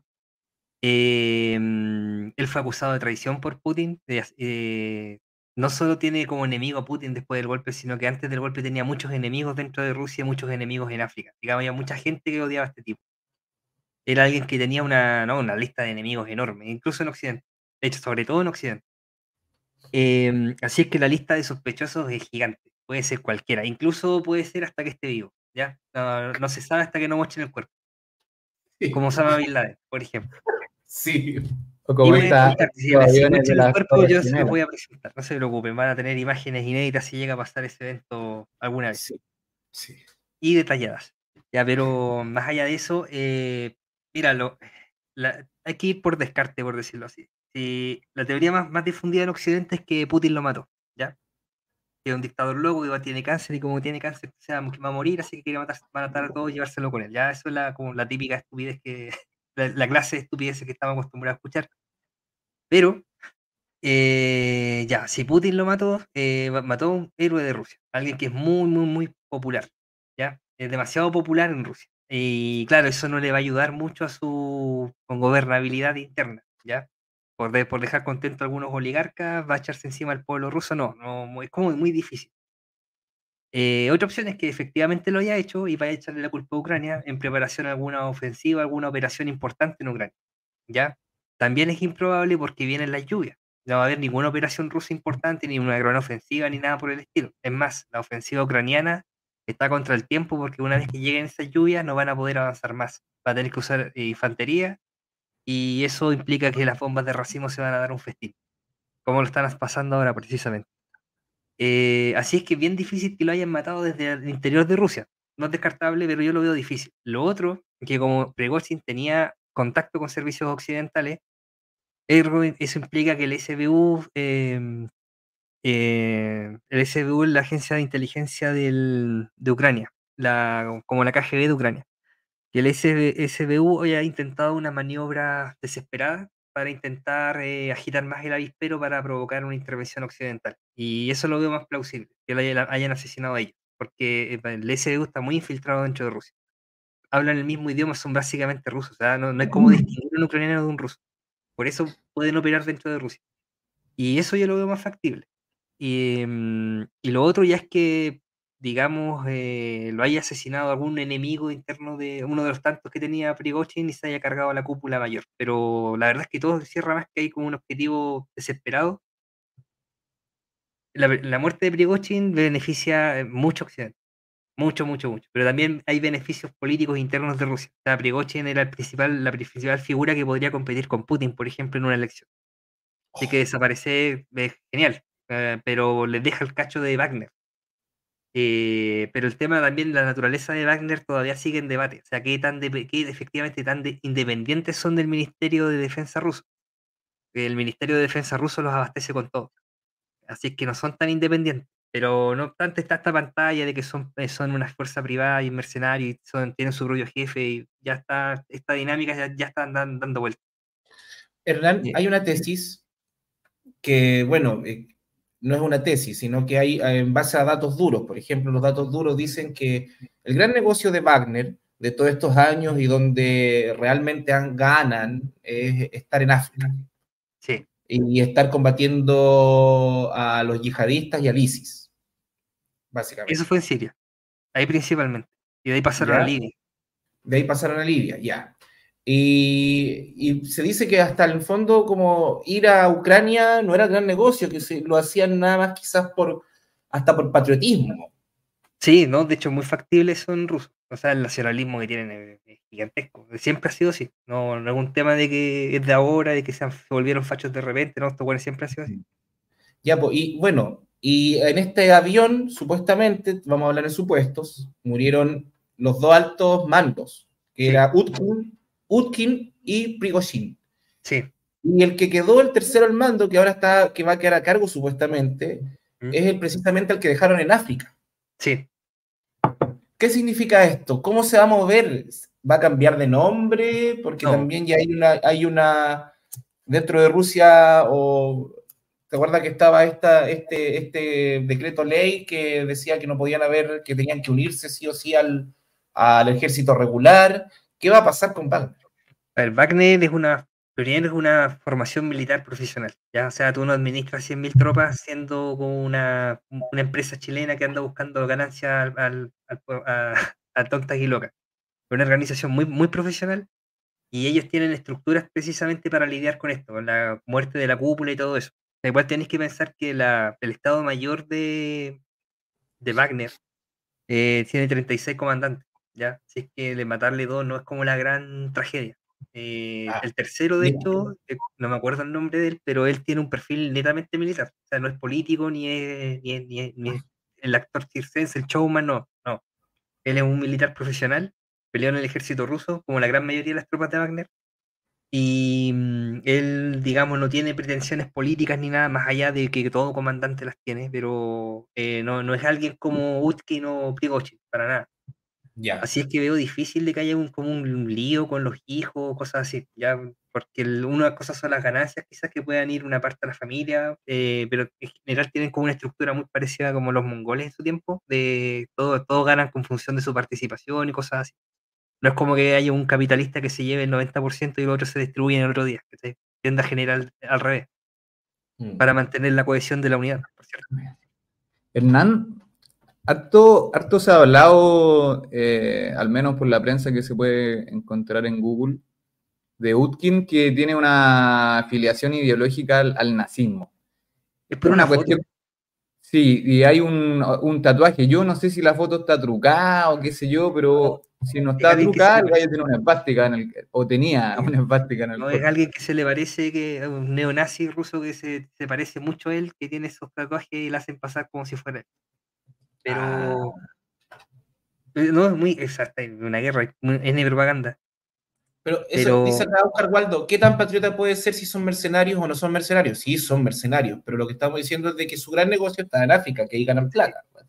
Sí, de hecho. Eh, o sea, mira, vale. no les daba tanta plata, sino que igual por una, quizás hasta por algo político, ¿cachai? Es como... o sea, no si es político, si es netamente, aparte, mira, a ver cierto, una pregunta súper legítima, o sea, son mercenarios, pero claro, ganan mucho más en África que en el ejército regular ruso. Y lo otro es que el ejército ruso, al menos el ejército hasta febrero del año pasado, era extremadamente burocrático. O sea, para ascender había que besar culo, eh, pareció el ejército gringo en ese sentido. Oye, en, eso, en ese sentido también, disculpa que te interrumpa, pero es que es importante que lo escuché de mm, de que también pues, la gente, ¿por qué quiere tanto a Wagner? Porque piensa también que el Estado de, Rusia es muy burocrático y también al ejército lo meten dentro de lo que decís tú, de que también son burocráticos y que por eso le gustaba Prigozhin y, y Wagner porque mm, iban nomás, había que hacer algo y actuaban sin, demasiada, sin demasiados permisos, ¿cachai? Que es, que es lo que sabemos, lo que explicamos también en el especial que hablamos de, de, la, de las empresas de seguridad, de estas empresas mercenario. Claro. No, de hecho, hubo muchos conflictos por esa misma dinámica de Wagner de querer hacer. Eh, porque el, digamos, el mando ruso, el modo ruso, modo en, diminutivo del Ministerio de Defensa, tenía un, tiene un plan en, Ucrania. Ese plan no, no consiste en, conquistas territoriales, consiste en desgaste del enemigo. Pero con Artemok se salieron de madre Wagner y, y tomaron la ciudad. Pero eso no estaba previsto, no, no era la idea, básicamente. La idea era quemar la ciudad con todos los ucranianos posibles dentro, ese era el plan. Y de hecho Artemox está muy avanzado de las fortificaciones defensivas rusas. ¿ya? O sea, Artemox es como, está, un saliente dentro del sistema defensivo ruso, la línea de Sur, Suroviken, como le llaman. Mm. Eh, ese es uno de tantos ejemplos, por cierto. De hecho, Artemox entonces ¿tú, tú, llamarías a la calma a los que están ya diciendo quién fue. Claro, de hecho, eso no se va a saber en mucho tiempo. O sea, no, no es algo que haya a salir en un par de semanas, no, no se va a saber en mucho tiempo. Y lo interesante si es que va a pasar con Wagner, yo creo que lo va, lo va a asimilar de alguna forma el mod ruso, eh, que es lo que, por cierto, que algo que se venía hablando unas semanas antes del, del golpe, intento de golpe de, de Gochin, que tampoco fue un, un, golpe, no quería derrocar a Putin ni derrocar al gobierno, pero quería sabarrear a las estructuras internas que mantenían una guerra estática eh, cuando el público ruso, el pueblo ruso está pidiendo que aplasten Ucrania. ¿ya? Sí, el tema tú, tú, tú no hablas de las dos posiciones, de ir a quemar toda la hueá nomás o avanzar lentamente sin muchas bajas ni pérdidas de civiles, que es lo que ha estado haciendo Rusia. Tú nos explicaste también hace unos eh, eh, capítulos que el Prigozhin es del bando de los exaltados y que también tiene, tiene mm, adeptos esa posición de avanzar con todo. Claro, mucho, mucho, mucho. Eh, hay mucha gente que quiere hacer eso. el tema es que un avance sobre Ucrania a lo, a Wehrmacht, eh, que es la, con la conquista de, de, Rusia de por parte de Alemania, eh, es absurdo. Va, va, a terminar una guerra de guerrillas, eh, va a ser extremadamente costoso en vidas. El, el país va a quedar devastado. Estaréis viendo una, una ratio de bajas de uno a uno entre civiles y militares, no de unos a diez como está ocurriendo hasta ahora. El, ¿Mm? el, costo geopolítico, o sea, acá hablamos de eso, y el costo geopolítico sería absurdo desde todo punto. de hecho, y lo otro es que el objetivo militar, uno de los cuatro objetivos militares de, esta operación para los rusos es desmilitarizar Ucrania y resulta que los ucranianos se les están tirando encima. O sea, que es mejor para matar ucranianos que matarlo en una posición defensiva cómoda, ahorrando tropas y ahorrando eh, munición, mientras estás eh, engrandeciendo el ejército, equipándolo más, creando nuevas divisiones para poder enfrentarte contra la OTAN.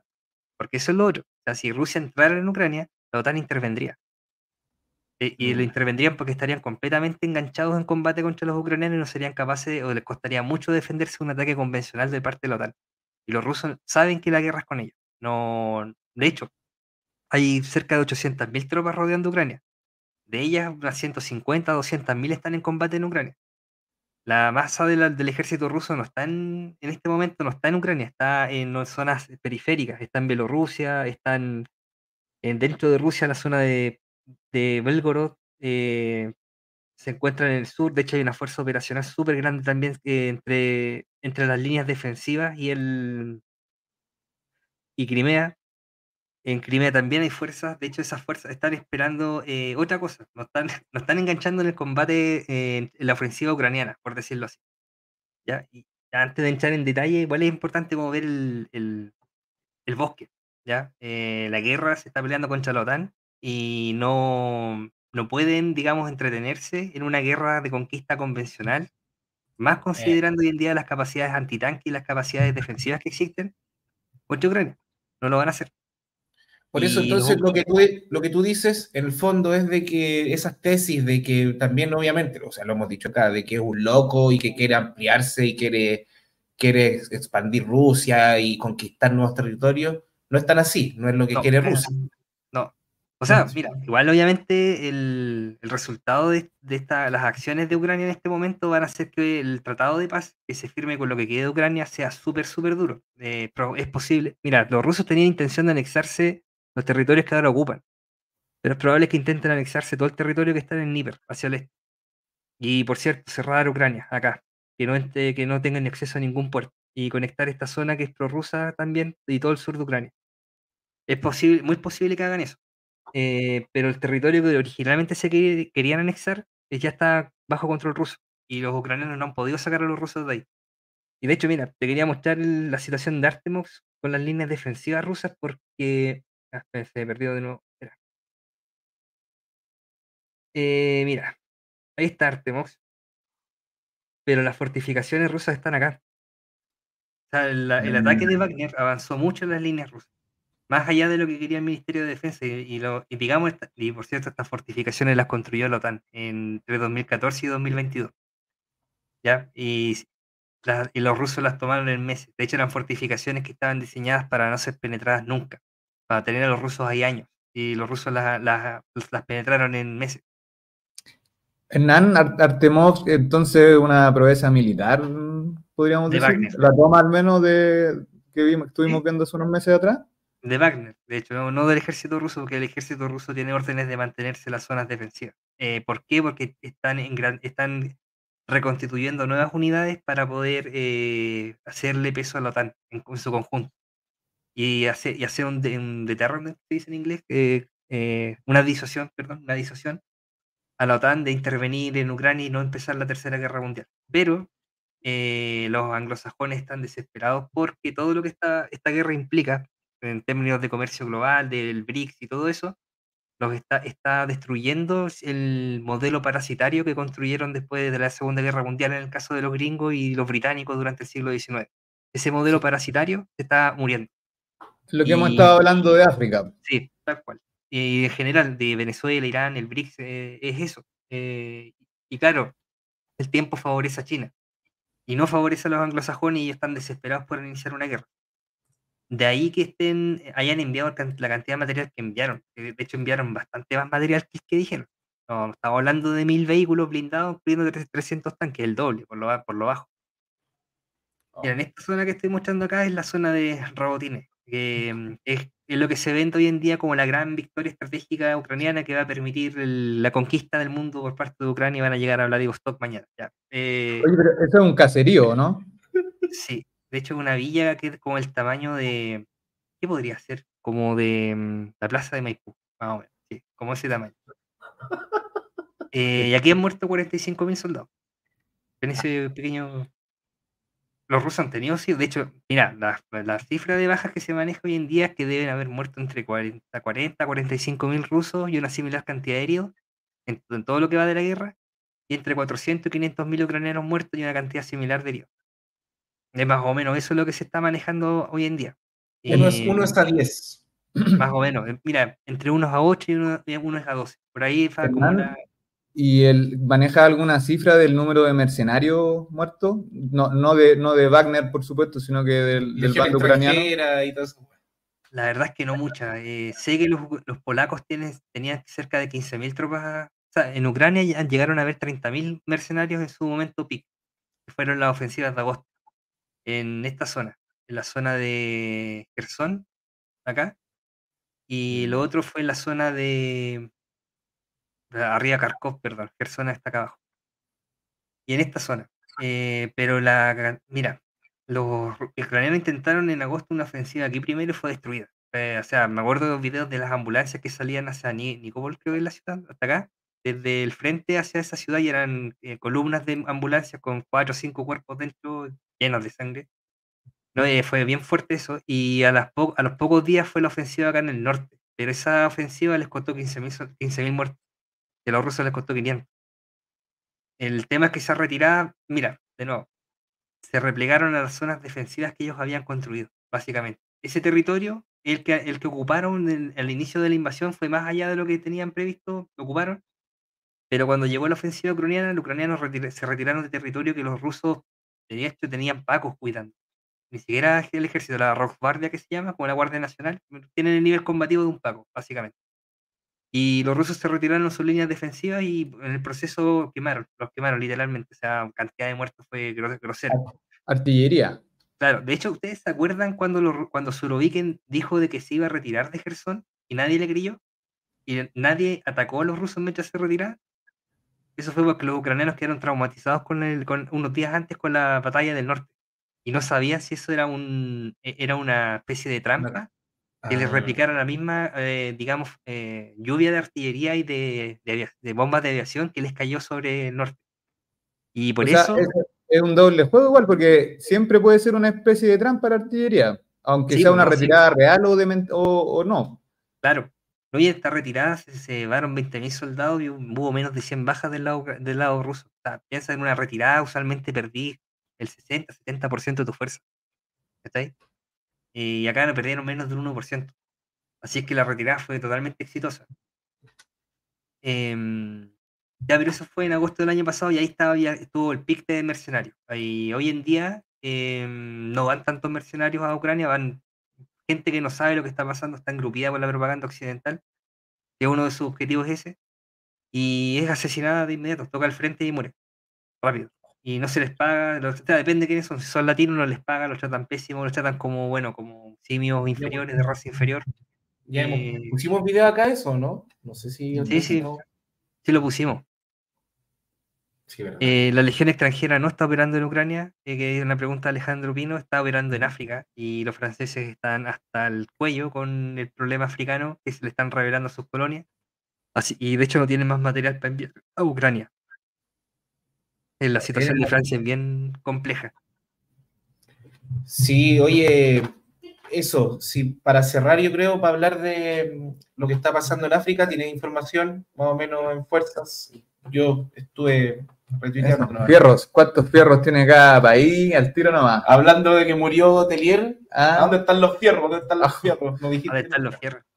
Mira, Ucrania, o sea, el material que tienen, se tiene en África es generalmente armamento ligero, fusiles, eh, lance RPG-7, eh, vehículos de, sin blindaje. Ah, lo que están viendo ahí es una redada ucraniana buscando un supuesto saboteador, pero están buscando gente para llevarse para el frente. Que saben que hay alguien escondido ahí y así se los llevan. Y le pegan a todo el mundo. De hecho, no, es bien como crudo lo que les pasa a los ucranianos, porque de- si no tienes plata para, para comprar, para corromper, digamos, los oficiales de reclutamiento, te arrastran al frente. Mm. Están pasando los rusos por la televisión ucraniana, por eh, radio interferencia. Y lo que básicamente le muestran ahí, que es un soldado ucraniano reclutado de esa forma, que muere en el frente. Y ahí están diciéndole que él no se quiso ir de disfrazado mujer, su mamá no tenía plata, el papá no tenía los contactos para salvarlo. Eh, intentó de todas formas no ir al frente, y se intentó esconderse, pero ellas necesitaban carne por, el ejército ucraniano. Y se lo lleva. Y ahí están tratando como llegar al, al subconsciente de los jóvenes ucranianos para decirle, oye, mira, hiciste todo lo posible por salvar tu vida, pero aún así tú tienes tu última oportunidad de salvarla. Que es lo que hace ahora.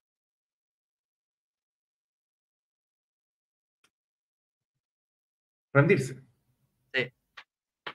Y es por eso que los rusos no están, o tienen, digamos, las tropas rusas tienen súper em, prohibido muy terminantemente maltratar prisioneros ucranianos para fomentar que se rindan.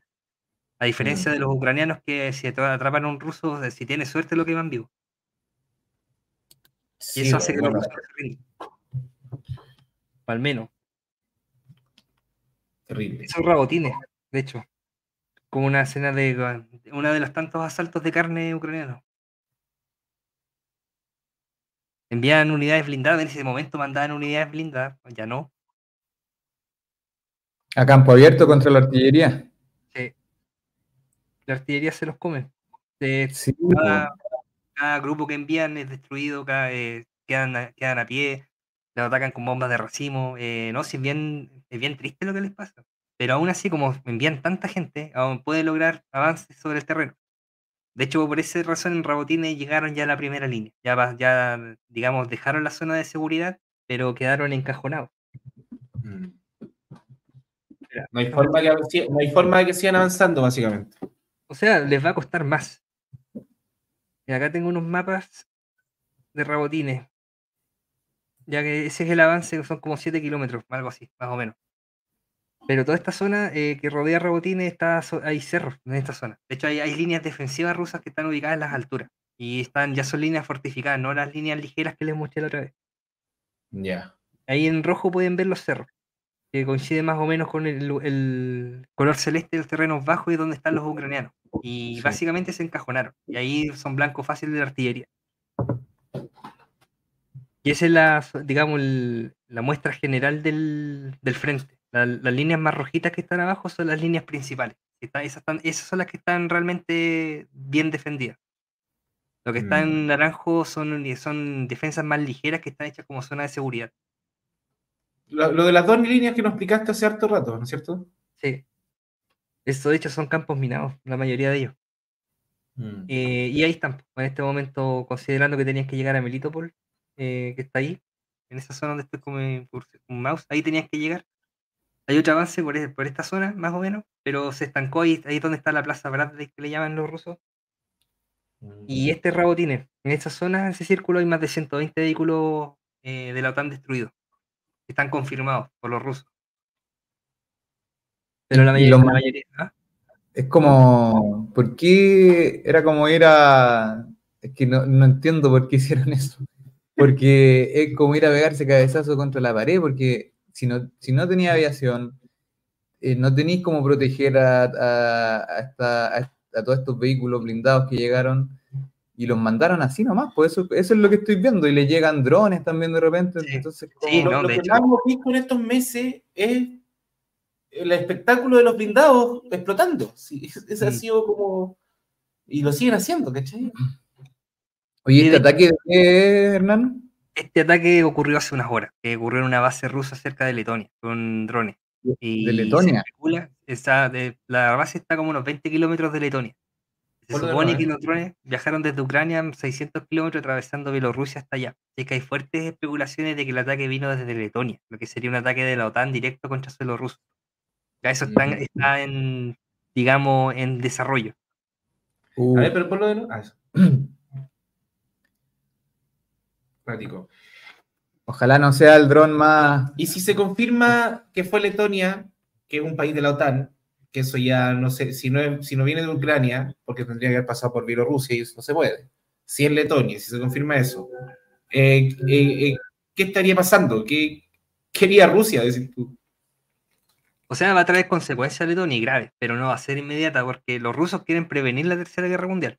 La OTAN, o sea, los estadounidenses, las oligarquías occidentales, quieren que inicie la guerra, los, los billonarios de oro, como le llaman los rusos. El occidente de los billonarios de oro, de oro quiere iniciar la guerra con la Tercera Guerra Mundial. Ah, y por cierto, ese video es un video de ataque contra infantería. Como ahora están, nos están enviando los vehículos para que no se vea la mala prensa de los vehículos occidentales destruidos, los mandan a pie. Y ahí entra la, artillería con eh, bombas de racimo, artillería, ojivas de racimo y ojivas incendiarias, que son todas disparadas por artillería. No son bombas de aviación, las bombas de aviación son aún más destructivas que eso. Y claro, con ese ataque, por ejemplo, una compañía de, de niños eh, es mutilada y luego los que queden vivos son incinerados. Eso es lo que le, le esperan ese reducto, se llaman rabotines ahora que es un, matadero, un monedero- una monedera de carne básicamente. Oye, ahora que se han dicho hartas palabras clave, les vamos a rogar a, nuestras, per- a los amigos que para que, te- que tenga más visualizaciones esto y por si lo censuran también, porque no ha pasado con otros videos, que le pongan me gusta, hagan un comentario, es posible en la, en la caja de comentarios, no en el chat, que lo compartan, eso, que se suscriban los que no están suscritos.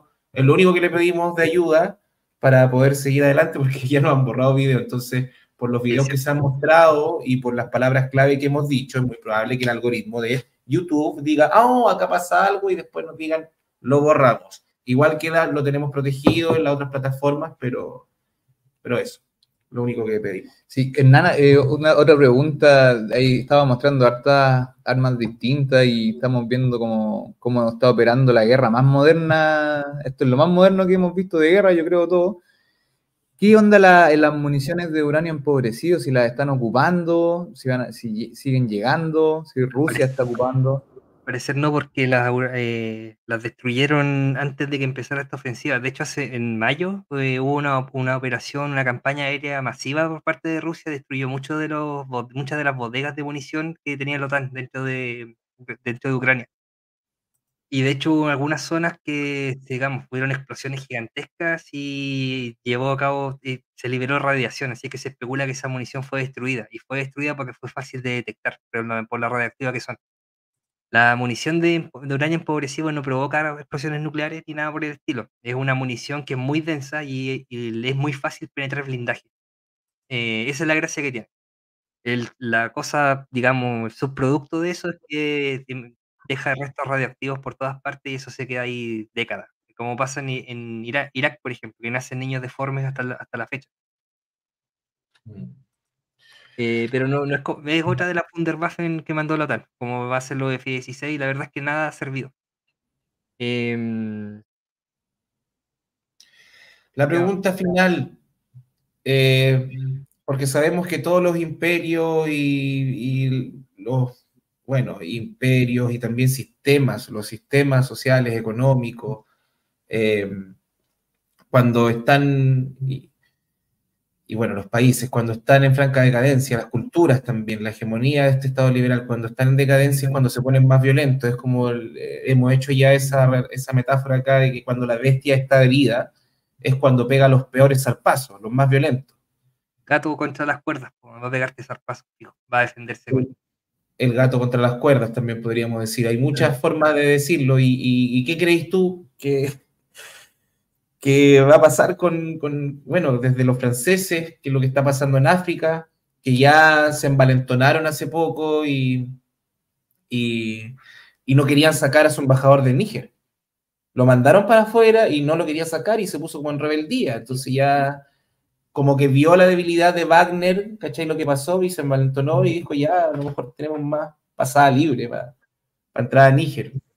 Eh, como gato de espalda. Bien, Ara, gracias. Eh, lo que tú decís, mira. un oso, sí.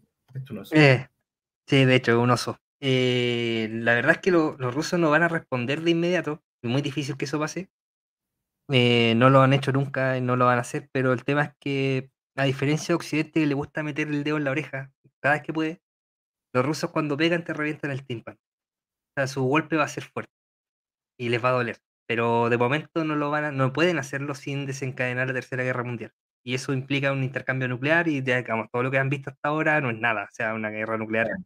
les recomiendo que busquen, googleen eh, Hiroshima Uncensored. Eh, en inglés o en español sin censura. Y van a ver lo que realmente pasó ahí. Oye, todo esto igual, noticia de la semana, que empezaron ya a vertir sus desechos ah. tóxicos en el océano, estos conches perdón, estos japoneses amigos. Amigos de hueones, estos japoneses hueones. Japoneses, Así que decir, ya no nos vamos a poner porque van, nos pueden acusar también de, de odio, de incitación al odio, etcétera, por, por cuestiones. igual, siempre hay que ponerse en esta posición. La, en realidad, la gente, la masa de la población, el pueblo, por decirlo así, eh, no, no es predispuesta a la guerra porque o sea, todos sabemos lo que pasa ahí. No, la gente inteligente va en dirección contraria a donde suena la artillería. Es mm. así. Nadie quiere una guerra. Pero las élites que están instaladas, como a ellos no les va a pasar nada ni a su familia, ellos sí quieren una guerra. ¿Sí? Eh, porque ellos, a ellos no les va a pasar nada. De hecho, toda esta, toda esta cosa que está pasando en el este de Europa eh, va, viene bajo el supuesto certero para las élites gringas de que la guerra no los va a alcanzar a ellos, nunca. Están muriendo otros hueones, están muriendo eh, subhumanos, razas inferiores, da lo mismo. Es muy, muy de la concepción europea del mundo, eso por cierto. Sí. Así es que está barata, está extremadamente barata la guerra, o sea, no, hay ningún problema. El punto es que ahora se están desesperando porque no salió bien. Eh, están apareciendo nuevos acuerdos comerciales, el BRIC, todo lo que estuvimos hablando al inicio del programa, y eso está eh, destrozando su sistema de, dominio global, que es el dólar. El comercio basado en dólar, básicamente es eso. Eso es lo que alimenta sus mercados de capitales, por eso todos invierten allá, por eso también, bueno, ahora todos se dieron cuenta de lo que pasa con el libre mercado, que nunca existió tal cosa. Em, y están retirando y se están yendo a mercados más seguros. Mercado, los mercados son protegidos en cierta forma, siempre. Son, son interacciones de seres humanos, eso es el mercado, no, es una mano invisible ni nada, son interacciones, eh, cosas de valor entre seres humanos. De cosas reales, como dijo Sergei Lavrov. claro. Vamos cerrando ya, ¿no? Sí, vamos cerrando. Agradecemos a toda la gente. Llevamos una hora 54 de programa, no menor, una hora 55. Agradecemos a Miriam Pastene que dijo, suscrita, sigan así. Muchas, gracias, Miriam Pastene, Gabriela Pérez, Ara, Valentina Sedano, que estuvo con, con comentarios bien atingentes, muy buenos ahí, Valentina Sedano. Andrés Prieto, Japón es una colonia, no es buena, no es bueno burlarse de un pueblo, Chile es una colonia igual. Sí, estamos de acuerdo, estamos de acuerdo, disculpe. Eh, y saludos también a Andrés Prieto. Más arriba están los clásicos, Ana Carolina. Ana Carolina, que siempre nos acompaña, Ara, Alejandro Pino, ¿para qué vamos a decir? Bueno, están todos. Estaba por ahí la, la MJ, Oscar Waldo, los amigos de siempre, y a los nuevos, a todos, nuevos y nuevas, amigos, amigas, todos muy bienvenidos, muchas gracias por estar escuchando, por estar atentos al programa. Nos vemos el próximo martes, como hizo el profe Jagua. Mañana tenemos la guillotinería con Maclo ahí haciendo caricatura de lo que, de lo, de lo que pasó la semana y con la experta Inés con sus consejos de moda. Así que, bueno. Una última cosa. Una última cosa, que es la pregunta lo que decía con las energías verdes. Eh, muy, muy corto, mira, este un gráfico que lo resume bien, bien, bien, bien, que haga la redundancia. Eh, mandé un link, por cierto. Eh, aquí te muestran cómo se distribuye el origen de la energía que se consume en el mundo en un año. ¿ya? Hoy en día se consume 160.000 teravatios más o menos, es una cantidad grotesca de energía como inconmensurable. Pero si se fijan, el grueso son eh, carbón, eh, petróleo y gas natural. Eso es lo principal. Esa es la, principal fuente de energía que alimenta la demanda de energía del mundo. Y esto de los últimos 50 años solamente, ya. Fíjense para eh, atrás. De hecho, vean cómo aumenta desde 1800. Sí, ahí Alejandro Pino sabe porque también ha escuchado los otros y creo que él, hizo el comentario Oara de sobre la energía verde que al final son como son un, voladero de luces también, como la entrada argentina a los BRICS, un voladero de luces. Eh, es muy difícil eh, reemplazar, para reemplazar el, el, petróleo, el carbón y el gas natural por las otras renovables, las que parecen más arriba en este gráfico, para reemplazar, para que las otras crezcan, se necesita también mucho petróleo, mucho gas natural y también carbón. Eh, para, hacer, eh, para la electrificación, en el fondo, es, tiene un límite, no se puede electrificar toda la producción, todo lo que se hace, eh, que para allá van las energías renovables, para la hidroeléctrica y la eólica, todas van a la electrificación. Es imposible electrificar todo esto, ya también lo dijo Turiel, vamos a verlo también, vamos vamos a tratar de conseguir a Turiel, que es una persona súper demandada hoy en día en distintos programas y aparte tenemos la diferencia horaria que él vive en España, que él habla del petrocalipsis y de la, de la imposibilidad de, de, de, la renovación, de la, de la transición hacia las energías renovables, de cuánto dependemos del petróleo y cuánto va a ser cada vez más caro seguir sacando petróleo, que es todo un temazo. Así que eso lo vamos a dejar para la próxima. próxima. Así que muchas gracias. Gráfico potente, dice. Gracias, compañeros. Primera vez que participo en programa. Valentina Sedano, te vamos a estar esperando acá en los próximos y en los otros programas Guillotina también. Andrés Prieto, Alejandro Pino, o sea, el dúo cómico Mayor Lavín, ¿mienten? ¿Por qué nos sorprende? Sí, mienten. Mayor y Lavín, Melón y Melame, quedan, quedan chicos. Muchas gracias a todo nuestro público, nuestro querido público. Eh, muy enterado, eh, muy eh, comentador también, nos encanta eso, muchas gracias, nos vamos a ver el próximo martes, también el miércoles, la guillotinería, el jueves la fábrica recuperada, no olviden suscribirse, compartir, me gustear y comentar. Todo eso ayuda un poco al algoritmo y ojalá, bueno, que este programa que vamos a finalizar ahora no lo censuren, lo esperamos. Hasta el otro martes. Chau, chau. Chao, cuídense.